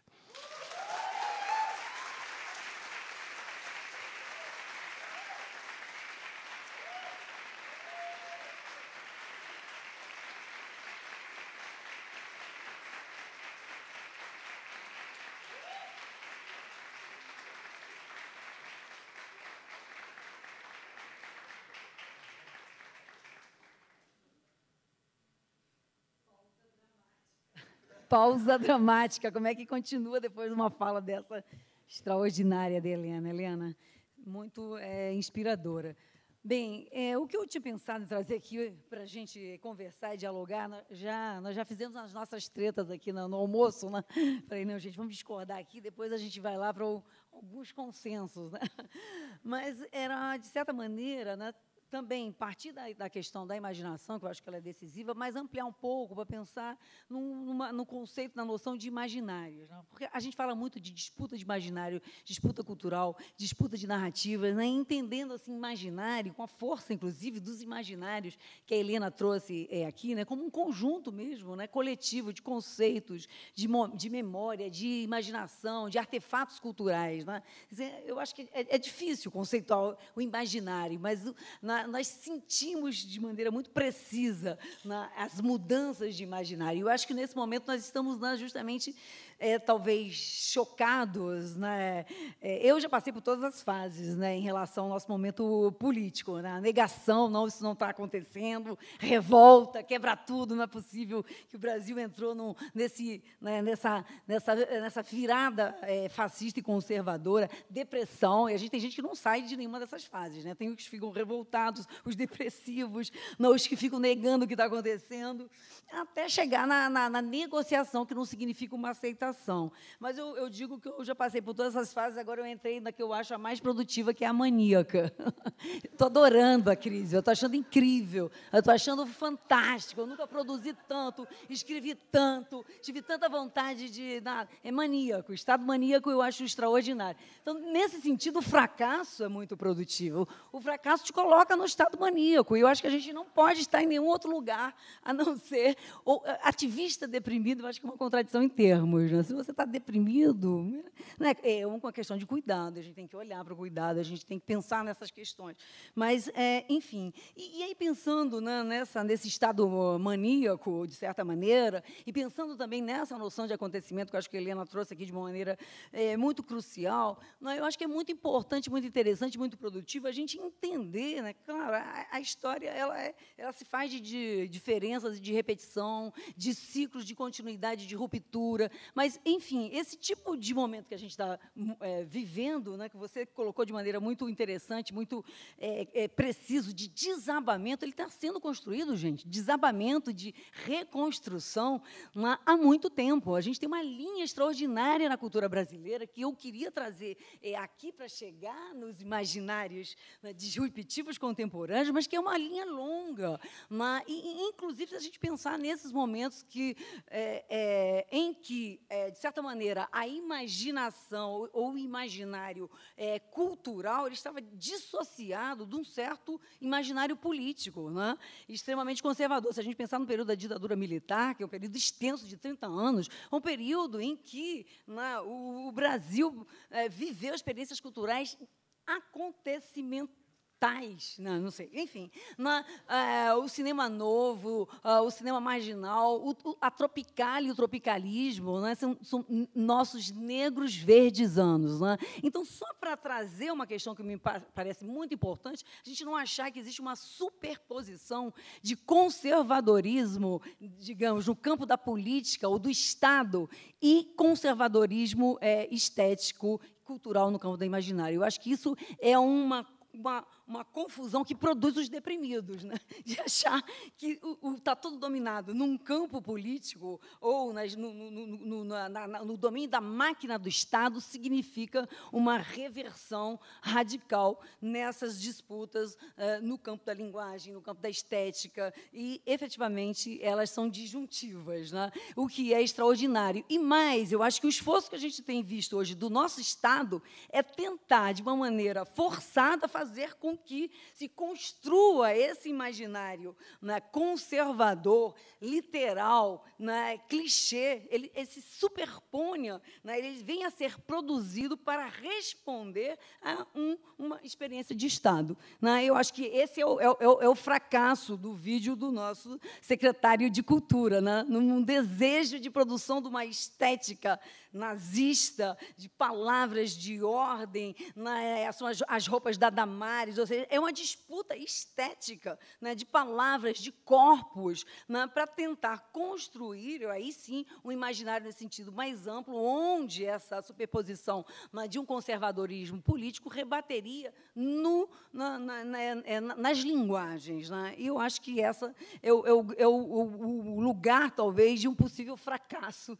né, desse projeto conservador. E aí eu digo isso porque né, eu volto para a história da cultura do Brasil, e eu acho que é muito importante a gente né, lembrar que muitas das discussões, das pautas e das questões que nós estamos trazendo agora, a partir de corpos e vozes outras e novas, né, ela foi tratada e ela aconteceu. Né, ela, ela, ela se apresentou como uma insurgência, como uma emergência em vários momentos da história da cultura brasileira. A antropofagia, que você citou, é uma delas, 1922, né, o Oswald de Andrade falando dessa a questão da, da reversão do matriarcado pelo é, é, é, do patriarcado pelo matriarcado, as cosmosvisões indígenas, um momento que se dirige, se coloca claramente nessa potência das periferias indígenas, negras, na, no embate com toda uma arte europeia, um momento de extrema afirmação, a meu ver, importantíssimo na, na história da cultura brasileira. Né? É, ou seja, mesmo é, movimentos no campo do cinema e da cultura popular como uma chanchada, um momento de escracho, um momento né, de uma produção é, audiovisual popular que fez sucesso de público, né, é, enfim, e que trazia, trazia também essa ideia da, da, inversão, os pobres rindo dos ricos, né, esse escracho, essa ideia do que os Ganzela ia retomar mais adiante, de quando a gente não pode fazer direito, a gente avacalha, a gente esculhamba, a gente produz um fracasso espetacular né, que nos redime. Eu acho que a chanchada ela tem esse espírito demolidor no corpo do Grande Otelo, no corpo da Dercy Gonçalves, gente. O que é a Dercy Gonçalves? Se a gente imaginar esse corpo disruptivo, né, fora do padrão, trazendo os palavrões, trazendo uma linguagem também popular que, que se impõe, inclusive, na televisão. Né? Darcy virou né, glória brasileira, glória nacional. Se a gente pegar a trajetória dela, é uma trajetória disruptiva e que vai dialogar, assim, com o mainstream. Eu estou muito interessada né, em, em pensar esses momentos em que esses acontecimentos, eles não são simplesmente algo do campo, né, digamos, das vanguardas, eles não são algo simplesmente de um campo, digamos, ou, minoritário, mas eles chegam no mainstream. Isso me interessa muito. Eu, eu na, comecei a, a, a, trabalhar pensando no cinema, as pessoas até brincam comigo, Ivana, você ainda escreve sobre cinema? Eu falei, escrevo. Né? Mas, assim, vindo do cinema, você para a comunicação, hoje eu estou trabalhando muito com a discussão da, da memética, dos memes, e do clichê, inclusive, como ferramenta de construção de acontecimentos. Né? Mas, voltando na historiografia, que eu acho muito interessante, a gente pegar a antropofagia em 22, a chanchada, o próprio cinema novo, quando traz a discussão da fome, ou seja, movimentos dentro da cultura brasileira que pegam o que é mais hostil, violento, fome, miséria, né? e, e transformam em forças é, é, potencializadoras, em forças criadoras. Esse é um movimento extraordinário dentro da cultura brasileira. Né? Cinema novo, cinema marginal de uma maneira mais radical ainda, no campo do comportamento, né? de novo, o escracho, o deboche, né? o fracasso triunfal. Né? É, mesmo um filme como Terra em Transe, do, do, Glauber, né, que o Nelson Rodrigues vai, vai descrever como um vômito triunfal. Né? Eu acho que nós voltamos para o vômito triunfal em vários sentidos né, nessa nossa contemporaneidade. Né? É, e, de maneira muito transversal, acho que um movimento como o do tropicalismo, que me interessa demais. Né? A gente teve, no, há, há, pouco tempo, enfim, as celebrações em torno do, é, do Maio de 68, da contracultura. Então, é um movimento extraordinário que vai talvez trazer muito dessas figuras de linguagem do campo da vanguarda, a apropriação cultural, as reversões, o fracasso, o deboche, para o campo da cultura de massa. E quando eu falo do tropicalismo, eu, trabalhei muito com os filmes, né? É, é, é, do, o tropicalismo não só no cinema, obviamente, nas artes plásticas, Hélio Oiticica, no, no teatro, nas Celso Martins Correia, né? Toda aquela, aquele momento de invenção extraordinária, né? mas também me interessa demais, nessa relação com a cultura de massa, o tropicalismo musical. Né? O, que, o que é Caetano, a sofisticação de Caetano Veloso, de Gilberto Gil, dos tropicalistas não só, né, enfim, chegaram na cultura de massa, mas todo um, um tropicalismo mais underground, Torquato Neto, Tom Zé, né, que vão justamente é, trazer essas inquietações, trazer essa antropofagia, essa remixofagia para a cultura de massa. Então, o tropicalismo musical, a meu ver, é uma das poucas vanguardas culturais brasileiras que se massificou que se massificou no, no, no sentido de invadir, efetivamente, né, o, o campo da, da, da, da, produção cultural, na, é, na, na, televisão, na música, ou seja, né, de tal forma até que nós tivemos tropicalistas é, em cargos de governo. Gil, a trajetória do Rio, do Gil é incrível, né, que ele chega a ser ministro da cultura, fazendo esse trajeto né, é, extraordinário dentro de um tropicalismo, a meu ver, né, é, que chegou no mainstream. Né? Então, então, me interessa muito essas dinâmicas, né, dessas invenções potentes em campos que atravessam e chegam na cultura de massa e vão produzir derivas é, é, é, no imaginário, para a gente não, não, não, não ficar, de certa maneira, refém também de uma, de, uma, de uma ideia de que a inteligência, que a experimentação, que a produção do, do desejo e esse disruptivo, ele não atravessa a indústria, ele atravessa assim, senão nós não teríamos um capitalismo tão né, autofágico. A, o capitalismo ele é antropológico antropofágico. Né? Essa que é a contradição. Essa que é isso é o que Deleuze trabalha em capitalismo e esquizofrenia, né? essa produção constante de deslocamento. E a gente vai encontrar isso né? nas redes sociais, a gente vai encontrar isso nos movimentos que aparecem como acontecimentos disruptivos é, é, e que produzem incômodos né? e que viram é, é, moda e que são apropriados né? pelas, pelas indústrias, pela publicidade. Né? Ou seja, se o capitalismo não tivesse essa capacidade de autofagia de reinvenção não seria um sistema, enfim, de domínio é, planetário. Então, me interessa muito essa produção, né, enfim, essa, essa, essa, essa produção periférica, essa linha né, para a gente pensar justamente esses movimentos é, contemporâneos é, disruptivos. Essa, essa uma certa reinvenção do Brasil também contemporânea, porque eu acho que esse período que eu, eu, eu trouxe até agora é um momento extraordinário de reinvenção, sim, do Brasil a partir dessas propostas. Mas nenhuma dessas propostas se tornaram né, ou, ou, ou, foram é, percebidas no tecido social. Né? A gente está falando da cultura, a gente está falando do teatro, da arte. O que aconteceu no Brasil, meu ver, nos últimos 13 anos é que pausa dramática. Né? Nós vimos justamente essas experiências é, é, chegarem né, num tecido social muito mais amplo. Né? E aí, isso que eu, eu, digo assim, nos últimos 13 anos, o Brasil se reinventou. E esse debate que era da antropofagia, ou do cinema novo, ou do cinema é, é, underground, ou do próprio tropicalismo, ele começou a aparecer nas políticas públicas. Ele começou a aparecer né, com a entrada dos jovens negros na, é, nas, nas universidades, demandando novos temas, outras pautas, outras estéticas, outra bibliografia, outras formas né, de, de afetos, perceptos, né? e de, é, enfim, de, de, operar essas instituições é, é, tradicionais. A gente viu nos últimos 13 anos o Brasil discutir a questão né, do patriarcado, né, que, um, um, novo feminismo se insurgir pós-redes sociais. Não que a gente não tivesse uma história de feminismo interessante, não que a gente não tivesse uma história do movimento negro extraordinária, não que a gente não tivesse né, uma história dessas discussões todas é, gay, LGBT, que chega no queer, né, já é, é, é, atravessando a história cultural dos imaginários brasileiros. Mas a gente vai ter uma força de uma massificação dessas discussões e dessas questões, que, a meu ver, produz, sim, uma reação também massiva e também mainstream né, é, de um, um, campo extremamente conservador. Né? Então, assim, essa, essa percepção desses últimos, o Brasil foi desinventado, né? e eu acho que nós estamos num momento de reinvenção. Daí o meu lado maníaco, né? que eu olho para essa nosso aparente fracasso retumbante né? É, em, em várias dessas pautas, né?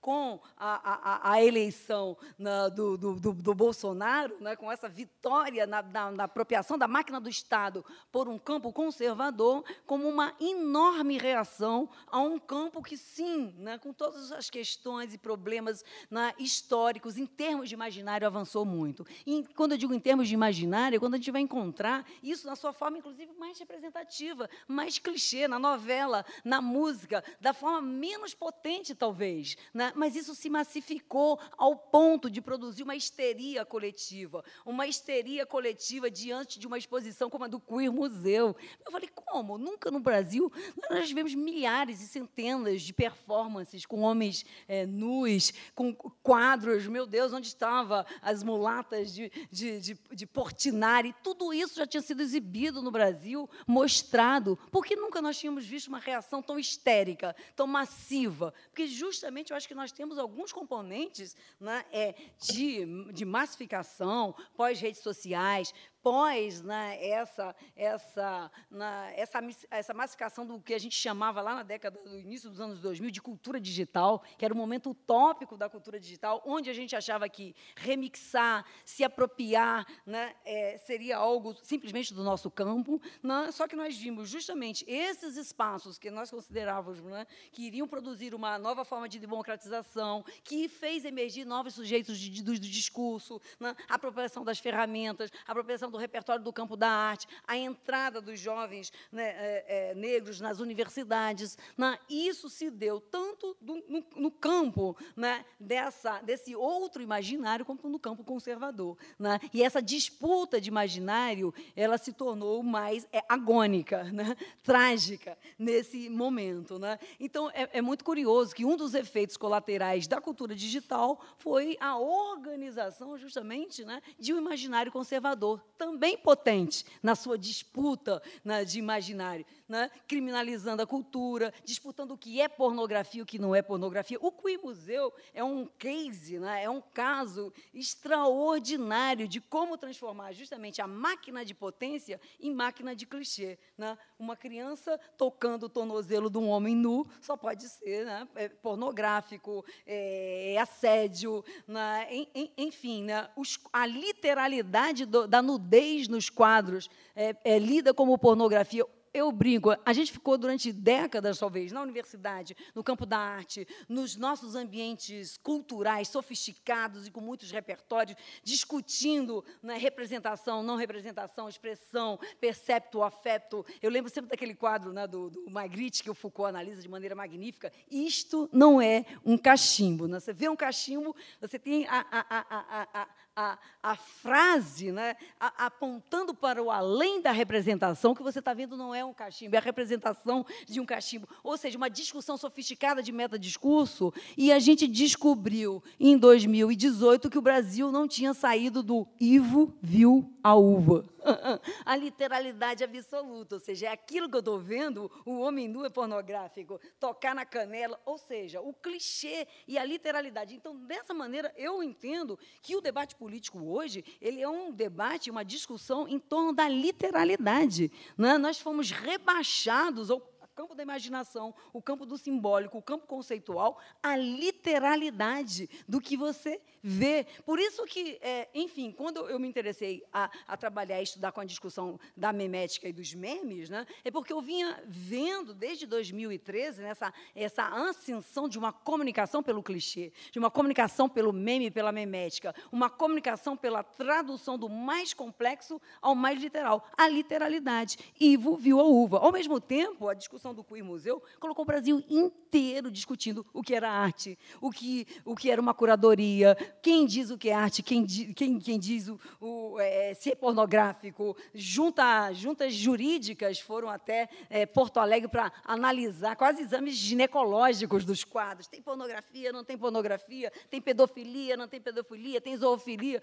Uma loucura, né? Foi feito, né, de novo, essa criminalização desse campo estético da ambiguidade, do, do desabamento que nós vimos tratando numa linha muito sofisticada é, da cultura brasileira. Por isso que eu digo assim, eu quero, lá na minha pós-graduação, fazer um curso, os memes levados a sério. E o debate em torno desses clichês como um campo de disputa também, né? que, eu, que eu acho assim, é, é, é, é decisivo para a gente pensar nesse momento. E aí, quando eu estou trazendo a discussão na, da disputa de imaginário, da disputa a partir da, do meme, da memética, né, eu acho que se transformou num, numa produção de imaginários mainstreams, e eu acho que é decisivo a gente entender é, como ela funciona, inclusive para trazer a potência da arte, a potência disruptiva desses novos é, movimentos que produzem um pânico social. Então, eu, eu vejo a reação de pânico social, ela é expressa, aliás, um dos memes assim daqueles mais bombadíssimos, né, é,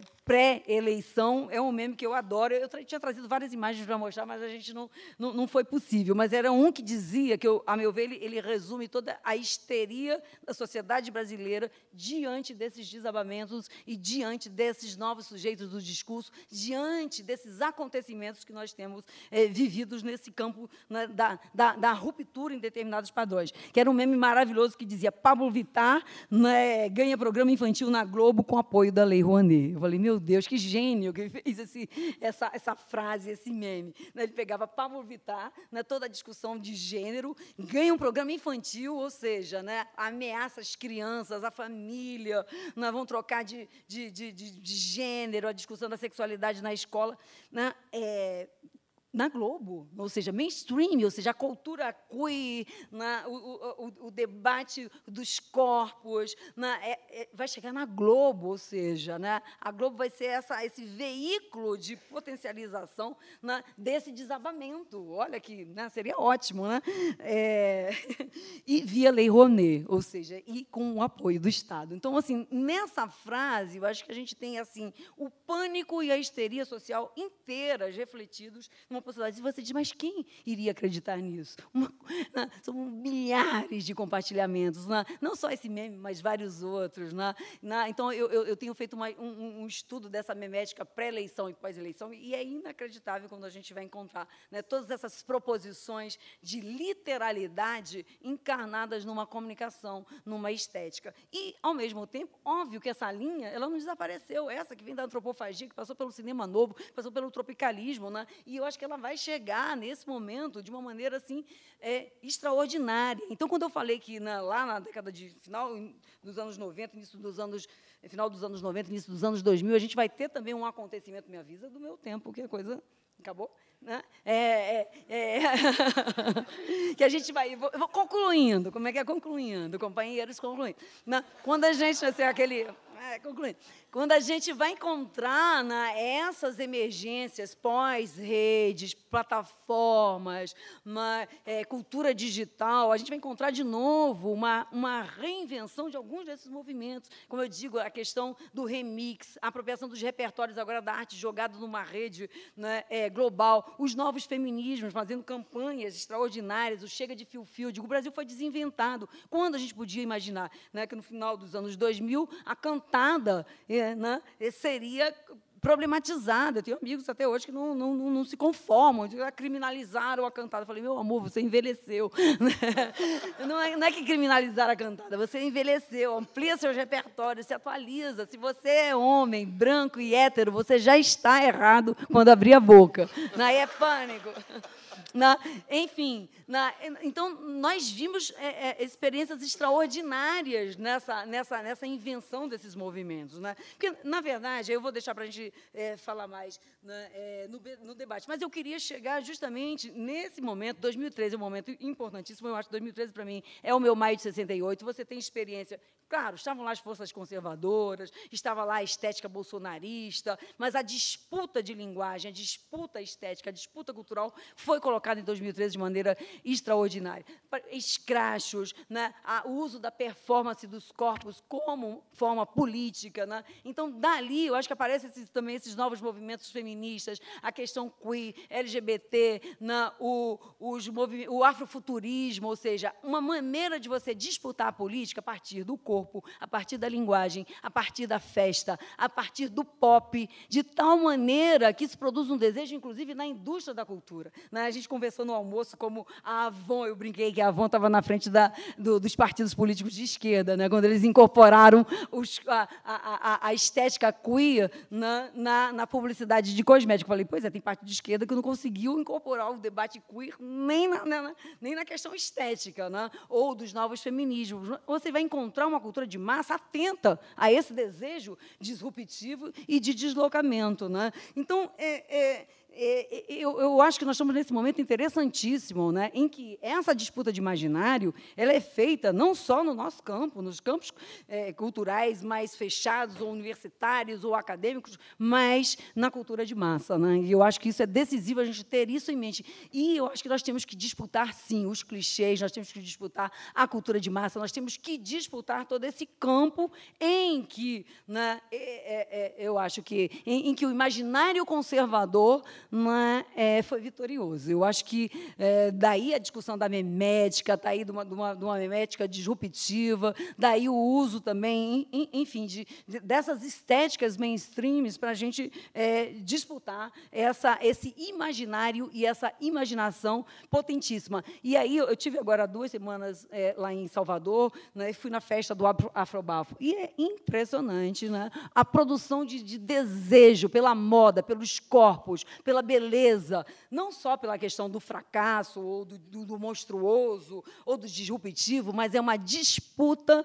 num campo mainstream do desejo pelo belo. As pessoas ficam absolutamente seduzidas né, por um, um uma, um, um, um, campo de produção né, de, desses corpos, um campo político, e que está fazendo essa disputa de uma maneira, a meu ver, absolutamente é, extraordinária, porque eles não estão disputando simplesmente no campo de uma reação racional né, ou é, conteudística, eles estão disputando com seus corpos, com a sua estética, com essa, essa, essa, essa estética da, é, é da festa, do pop, do hype, né, um imaginário, é, enfim, né, que, a meu ver, é decisivo e que tem essa linha que vem lá da antropofagia e chega no afrofuturismo, e chega na estética queer, e chega nas discussões mais difíceis. E, a meu ver, quem disputa o mainstream hoje é essa periferia global, é essa estética queer, são esses corpos negros periféricos que são os mesmos sujeitos da violência, da hostilidade, do patriarcado, dessas sujeições todas. Né? Por isso, nesse sentido, acho que a gente tem uma linha incrível, que é uma linha brasileira, que é uma tecnologia brasileira de transformar o mais hostil no mais potente. É isso.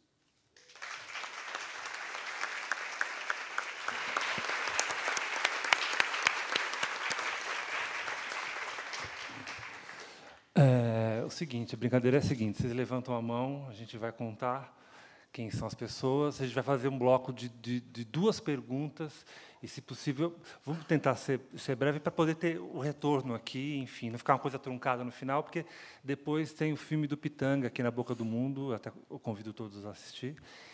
E é isso. Então, é, vou pedir para falar o um nome assim no microfone para a gente poder se dirigir a vocês pelo nome, tá? Então, já. Quem? A, a Cíntia ali? Acho que é a Cintia aqui. Aí depois. Não, deixa eu ver, gente. Estou meio. A Cíntia, depois, lá em cima. Seu nome? Marília. Marília. Tá. Então vamos fazer mais um para a gente fazer um bloco de três. Mais alguém? Seu nome? Fábio. Tá. Oi, gente. Boa tarde. Desembarquei aqui já nessa mesa super inquietante, cheia de pensamentos potentes. É, eu não sei se eu tenho uma pergunta eu tenho algumas provocações e eu queria ouvir vocês, enfim, na ordem que vocês desejarem conversar comigo ou não. Mas fiquei pensando nesse trabalho, né, de desmontar imaginários, de tensionar, de uma descolonização radical, né, desses processos de desejar, de produzir subjetividade, de produzir imagem. E aí fiquei pensando nessa ficção aqui, né? Nessa ficção aqui que a gente está habitando nesse debate, nesse momento. E fiquei muito mobilizada pela fala da Helena, né, quando ela traz a coisa da caravela queer. Lembrei do texto da J. Mombassa, de 2016, né, Desmontando a Caravela Queer, né, que está no catálogo do Fórum Doc, de BH. E fiquei pensando em todo um lastro de pensamento né, que está implicado e que está cooperando né, em habitar esse fracasso, essa falha, né, essa consciência fissurada, né, que a Glória Lua vai trazer e que vai oferecer para a gente imagens outras para recompor não só as imagens do cinema, as imagens da arte, mas essas imagens de como a gente habita, né, porque eu fui falar, ah, e tá o texto da Jota de 2016, não, não é pensando num rigor tal qual o rigor científico, mas é porque a gente também precisa falar o nome das nossas, né? A Jota é uma autora trans, preta, de Natal, né? E aí fiquei pensando na coisa da antropoemia, desse gesto de vomitar, né? Dessa arte queer, mas queer com C, né? nesse queer sudaca. Fiquei pensando muito na Pedra Costa, né? Que também escreve, né? De, alcançamos de comer e agora talvez a gente precise vomitar, né? E aí fiquei pensando se é, será que essa linha mesmo que a Ivana traz aí no final, né? Ela tem essa linearidade? Será que ela começa aí mesmo, ou na antropofagia, ou no tropicalismo, né? para chegar no afrofuturismo ou no afropessimismo? Porque me parece que as coisas são um pouco mais embaralhadas. Né? Me parece que a gente não, não consegue fazer essa narrativa assim, ou se a gente faz essa narrativa assim, a gente acaba por escamotear e soterrar né, um monte de trabalho que já está sendo feito há algum tempo. Né? porque aí a gente também não se propõe a, a fracassar nas nossas próprias referências, né? que são, de fato, desses homens brancos, franceses, Deleuze, né? que estão aí.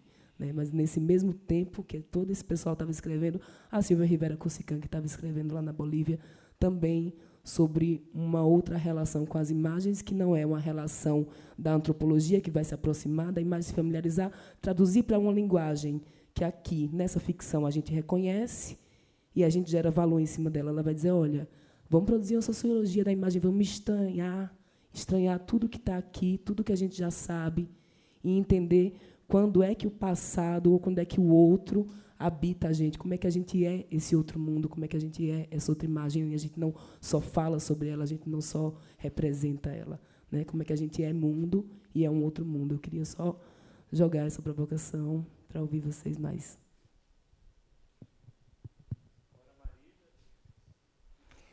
É, olá, boa tarde. Sou Marília Nogueira, sou cineasta, estava com curto aqui ontem e sou diretora do Cabiria Festival Mulheres e Audiovisual. Estou é, aqui encantada, tem coisa aqui para pensar há uns 200 anos. E, e eu queria, enfim, uma, também uma inquietação queria ouvir de vocês como é que a gente faz esse tipo de discussão é, transbordar para além dessa sala, que eu imagino que a maioria são pessoas que estão envolvidas bem diretamente, ou talvez levemente indiretamente, com o cinema, e como que, principalmente em relação à curadoria de um de um festival, como é que isso pode ser pensado em atividades ou como que isso pode estar costurado na própria programação, como é que isso transborda, como é que, enfim, eu queria escutar de vocês um pouquinho disso aí. Obrigada. Fábio. Ah, é, minha questão também é um, é, é um pouco aberta, assim, eu fiquei achei bastante impressionante o debate. É, é Achei a fala da Helena me impactou muito. É, só, só, só, que eu fiquei pensando no, numa coisa que é quando a Helena propõe, em certa medida, alguma coisa similar né, nesse debate da imaginação, alguma coisa similar ao que, porno, ao que a pornografia faria com o espectador, né? Essa relação direta, né? Essa sensação direta. Ah, você está me procurando? De miopia. Eu realmente. Desculpa. é que... Vocês podem achar que eu estou olhando assim profundamente para vocês, mas é porque eu, eu pensei que você estava tentando achar a pessoa da pergunta anterior, mas sou eu que estou falando. Bem, de todo modo, eu estava tentando pensar, ah, ah, é, enfim, me senti muito impactado por sua fala e tentando pensar especialmente um momento que você propõe é, me parece uma proposição né, de que o que a pornografia, né, o que as imagens é, dos filmes pornográficos faria com o espectador seria alguma coisa que nos serviria em termos do debate da imaginação. Aí eu fiquei pensando depois, né, conforme lembrando um pouco a fala do Bernardo e escutando é, é a fala da da, da, da Ivana, né? E quando ela fala dessa coisa da literalidade, né? Assim, não seria justamente o nosso problema, talvez menos da grande interpretação e tal, mas esse problema do direto, efetivamente, né? De alguma coisa que é da ordem do é, mal se vê, já se sente, né? Assim, o, o, Bolsonaro ganha também porque a mise-en-scène dele é tão direta que ele é, é, é parece tirar a possibilidade de, interpretar, né? O anjo negro ali do lado dele, ou mesmo, sei lá, é, o próprio Alvin, né? é, de uma, é, é tão direto que parece é, similar ao pornográfico mesmo. Né?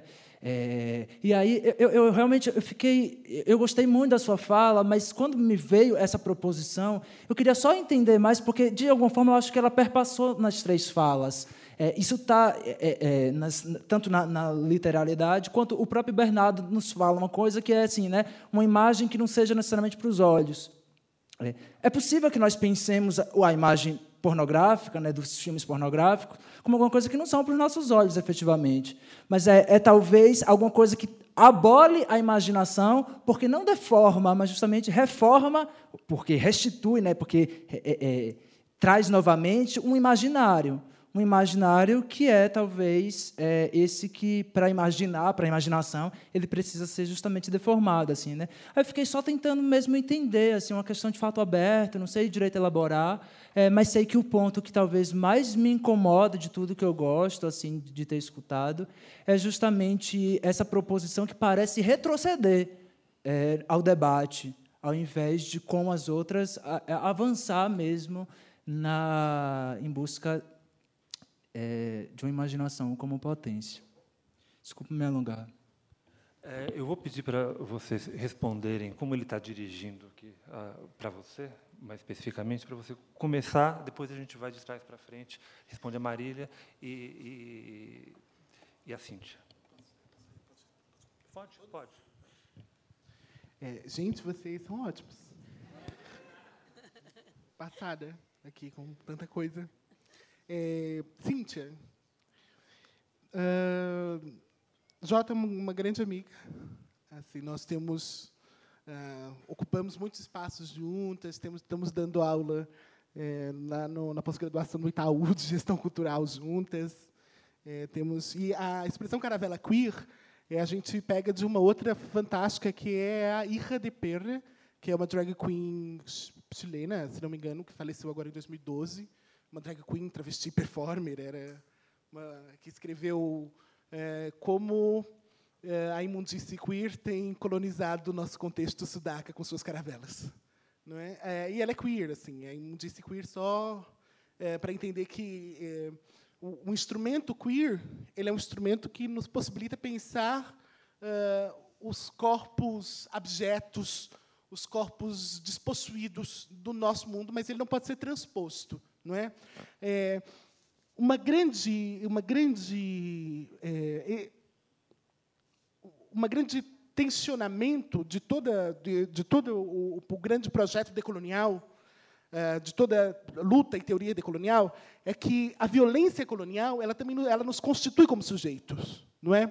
é não se trata por isso que, que, que há, muitos autores preferem decolonial e não descolonial, porque não se trata de retirar os efeitos do que a colonização fez conosco, como se existisse um eu a priori que antecedesse a colonização. A colonização nos constitui. Trata-se de atacar o que nos constitui na invenção de uma coisa ou outra. Não é? E aí, nesse sentido, a gente está num eterno flerte com o poder, porque nós não escapamos dele. Não é? Ah, e aí, ah, conhecer estes outros sujeitos que também pensam, é a forma de permitir que esses outros pensamentos estrangeiros ah, deformem ou deponham contra esses pensamentos, esses autores franceses. Sabe? É, então, por exemplo, sempre que eu falo com o pessoal da filosofia, eles às vezes ficam malucos, que ele fala assim, como você está juntando Deleuze e Hannah Arendt? Ele falou, você está instrumentalizando os autores? Eu falei, meu amor, eu faço o que eu quiser com eles. Eles já escreveram, morreram. Sabe, eu li, eu faço o que eu quiser, eu li. Quando eu leio é meu. Sabe, não é dele. Se ele se ele se ele está sendo entendido errado, o problema é dele, sabe? Ele não está nem aqui para poder dizer que era qual era o certo dele. Né? Então, é, é essa apropriação que é uma apropriação, é um, é, é um banditismo contra a filosofia, sabe? Nós acho que nós somos, nós somos traficantes de saberes, sabe? É, de, de viciar o Deleuze cheio de cusicanque, sabe? É, de, de, de pegar o, a queda do céu do Copenau e dizer, olha, Deleuze, os Yanomamis falam de acontecimento muito antes de você sequer pensar nisso, sabe? É, e, e, viver nesse tensionamento. Ah, é, é um constante tensionamento e, justamente por isso, é um projeto difícil. Porque ah, o primeiro passo, e talvez o único passo que nós conseguimos dar com a razão, é o diagnosticar os efeitos dessa colonização sobre nós. Porque descolonizar não pode ser uma operação da razão, uma vez que a razão é profundamente uma ficção colonial. Não é um delírio ocidental, a razão e a racionalidade. Não é? E nós somos presos desse delírio. Não é? Então, é uma encruzilhada. Né? É uma encruzilhada, é uma encruzilhada. E, nesse sentido, eu acho que a performance, a reivindicação da inumanidade, não é que são as experiências de Pedro, as experiências de Jota, as experiências de Irra de Pera, que não se trata de dignificar a posição subalterna. Quem quer dignidade é quem se importa com isso. Trata-se de indignificar as posições normativas. Não se trata, e aí daí, daí eu, tenho, eu tenho, por exemplo, uma birra com a palavra empoderamento. Né, no sentido de que ela é empowerment, é você tomar o poder, tomar parte no poder. Se este poder constituiu as formas de opressão, por que, que eu vou constituir minha luta à imagem e semelhança de quem me matou? É um absurdo. Se empoderar o mesmo que tomar veneno. Nós não temos nós não temos que construir um projeto de empoderamento, mas de desempoderar o poder. Sabe? É de desligar essas máquinas significantes, e não de se apoderar delas. Porque, como diz a Bell Hooks, né, as, as, armas da Casa Grande não nos libertarão. Não é? Não é, é ou Nietzsche, né, porque olhando, porque quando você olha para o abismo, o abismo te olha. Não é? E você não sabe depois quem é um e quem é outro. Né? É, como transpor as discussões? É Marília, né? É, Marília, eu não acho que essas discussões sejam importantes para ninguém fora daqui. Eu estou sendo sincera, eu não, não vejo, eu estou sendo muito, muito, muito, muito, muito, muito sincera com isso. Eu acho, na verdade, que as discussões de fora daqui precisam invadir a gente até a gente esquecer essa bobajada que nós sabemos. Sabe? Eu acho que é isso. É, não se trata, uma vez, lá quando eu estava estudando na, na, na, graduação na USP, eu era RD de Cultura e Extensão é, era do movimento extensionista, enfim. E aí, uma vez, o, numa, numa conferência, o, o pró-reitor de extensão perguntou assim, o que a USP podia fazer por um movimento social de Guarulhos, em São Paulo. Eu falei, gente, a pergunta é o que esse movimento pode fazer pela USP? Sabe? Não, não, a, a, as perguntas são outras. Nós não temos de levar nada. Nós não temos de levar nada porque nós que estamos profundamente desconectados. Talvez, e só talvez, quando as discussões de fora quando a demanda do real for capaz de destruir o nosso saber e mostrar que nossas molduras estão erradas, é que a gente consiga dialogar com eles, porque nós aprenderemos como é que a vida acontece. Sabe? Então, não é esta, não é esta a questão. Assim como transportar, gente, eles não merecem isso. Eles vão ficar tomando Rivotril, que nem eu. É sério, gente, tomo quatro antidepressivos. O psiquiatra esses dias mandou parar de ler Deleuze, tu acredita? Aí ele falou, para. Aí o que eu fui fazer? Eu fui assistir Dorama, porque eu estou começando a virar K-pop. Eu estou apaixonada por Dorama. Gente, é verdade, né? A gente, ninguém, ninguém vive sendo culto a vida toda, né? O tempo todo. Ninguém é 24 horas eleusiano. É... Fábio. É Fábio? Veja, quando eu coloco a pornografia como uma possibilidade, não é a pornografia como um projeto a ser produzido, a ser é, copiado ou a ser transposto, mas é, aquilo que o, o Deleuze chama de devir. Não é não devir como o processo de si, fazer o cinema tornar-se pornografia. Mas o devir, o que é o devir para o Deleuze? O devir é ser afetado pelas forças que afetam outrem. Então, quando a gente diz assim que, que, que, a política constituída pela lógica masculinista deve entrar num devir mulher, não significa que os homens devam tornar-se mulher, mas que as formas e as forças sociais que afetam aquilo que, em dado momento da história, constitui o que é uma mulher, sejam capazes de deformar aquilo que nós pensamos como homem. Isso, então, é um devir. O devir é um processo de ser afetado pelas forças que afetam outrem. É, no pro perspectivismo ameríndio, ah, o, especial, o grande especialista de devir são os xamãs.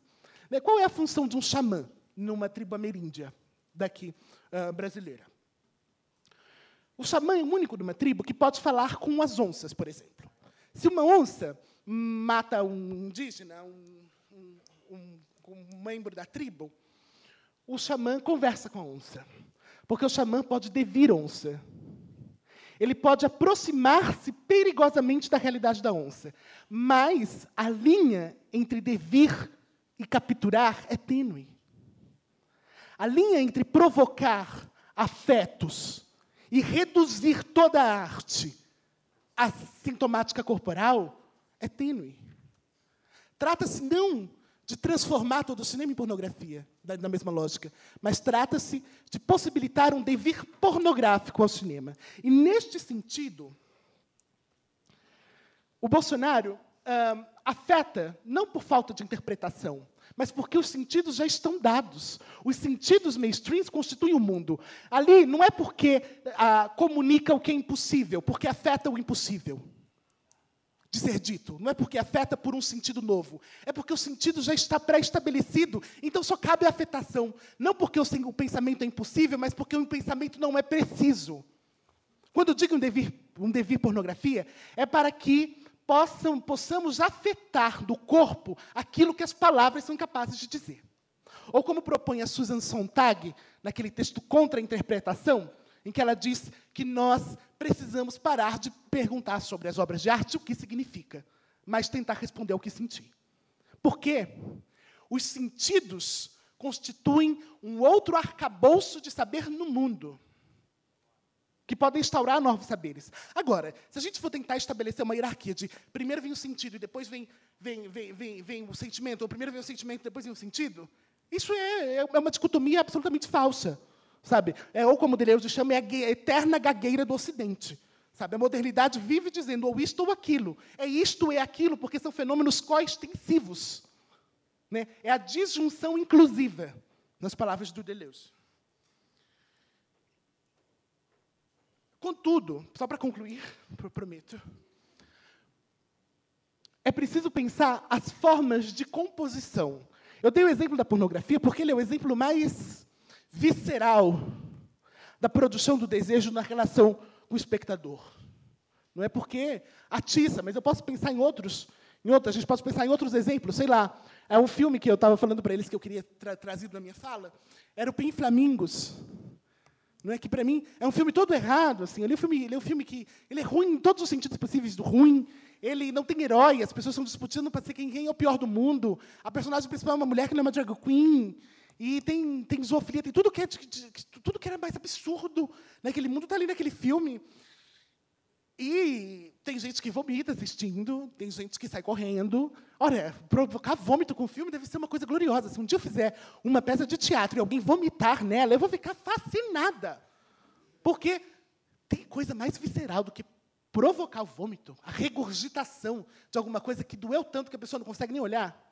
É, eu fiz uma peça há um tempo que foi, ela foi censurada, inclusive, é, é, em Fortaleza, chama Histórias Compartilhadas, uma peça sobre transexualidade, em que eu usava uma imagem de Cristo e um filme pornô do, de um homem trans e uma travesti transando.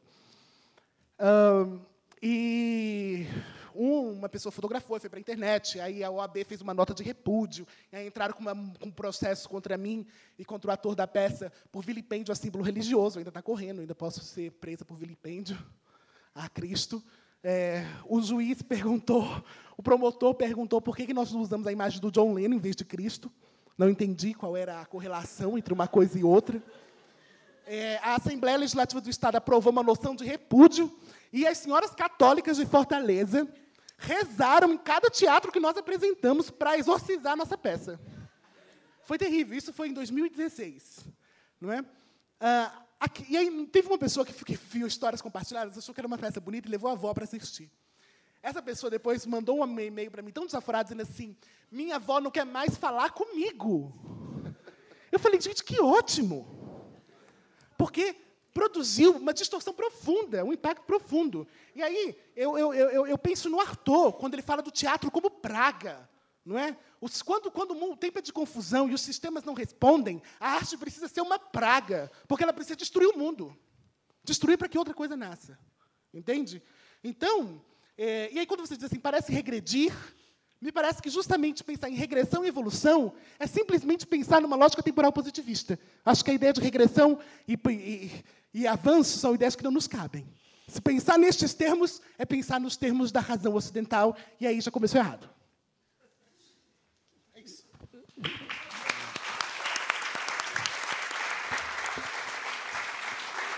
Gente, a minha, a minha função de mediador é de policial, só que eu sou um fracasso nisso, não consigo. Eu acho um desrespeito interromper as pessoas. Então a gente estourou todos os, os, horários, mas eu ainda assim queria ver se algum dos dois quer dizer alguma coisa. Assim, é eu, rapidinho. É, não, olha, tá. Não, eu, eu, porque eu acho que ela trouxe uma questão fundamental quando ela perguntou, mas será que a gente não tem uma outra historiografia, uma outra linha para fazer? Óbvio que tem, né? Eu acho que a gente está falando aqui de imaginários né, e de imaginação.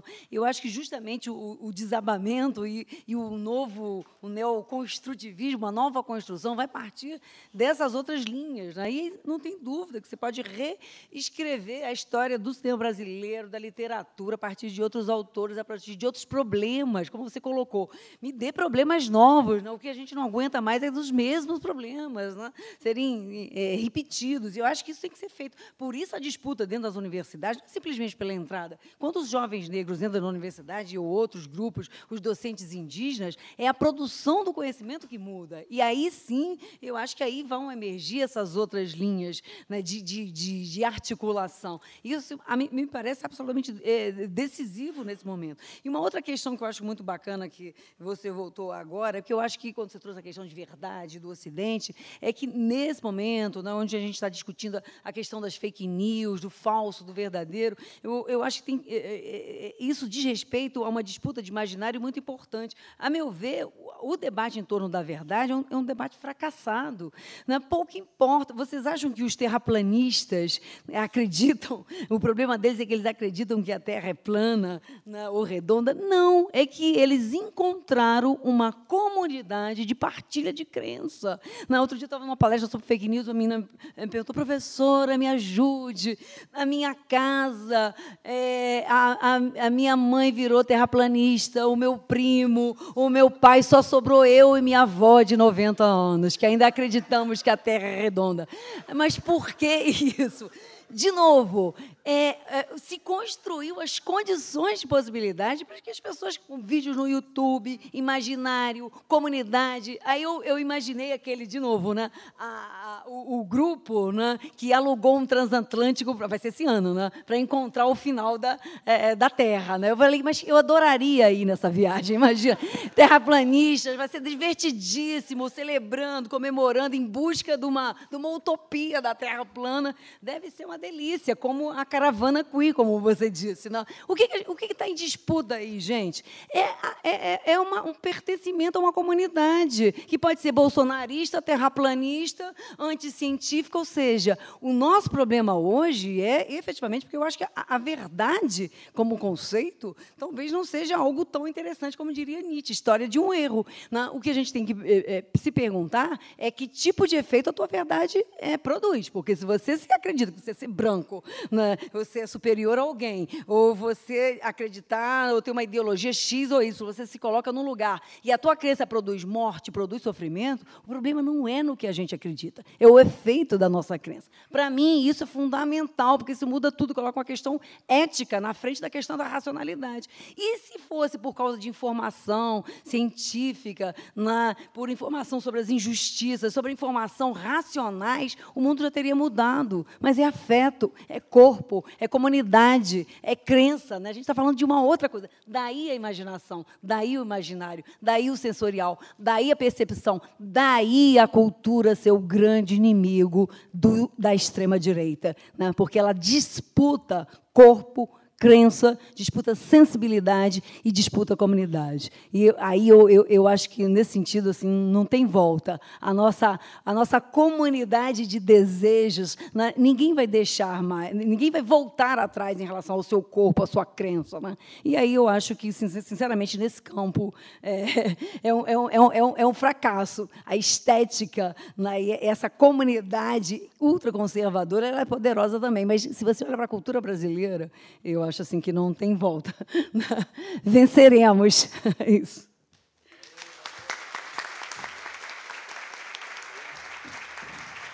Acabou?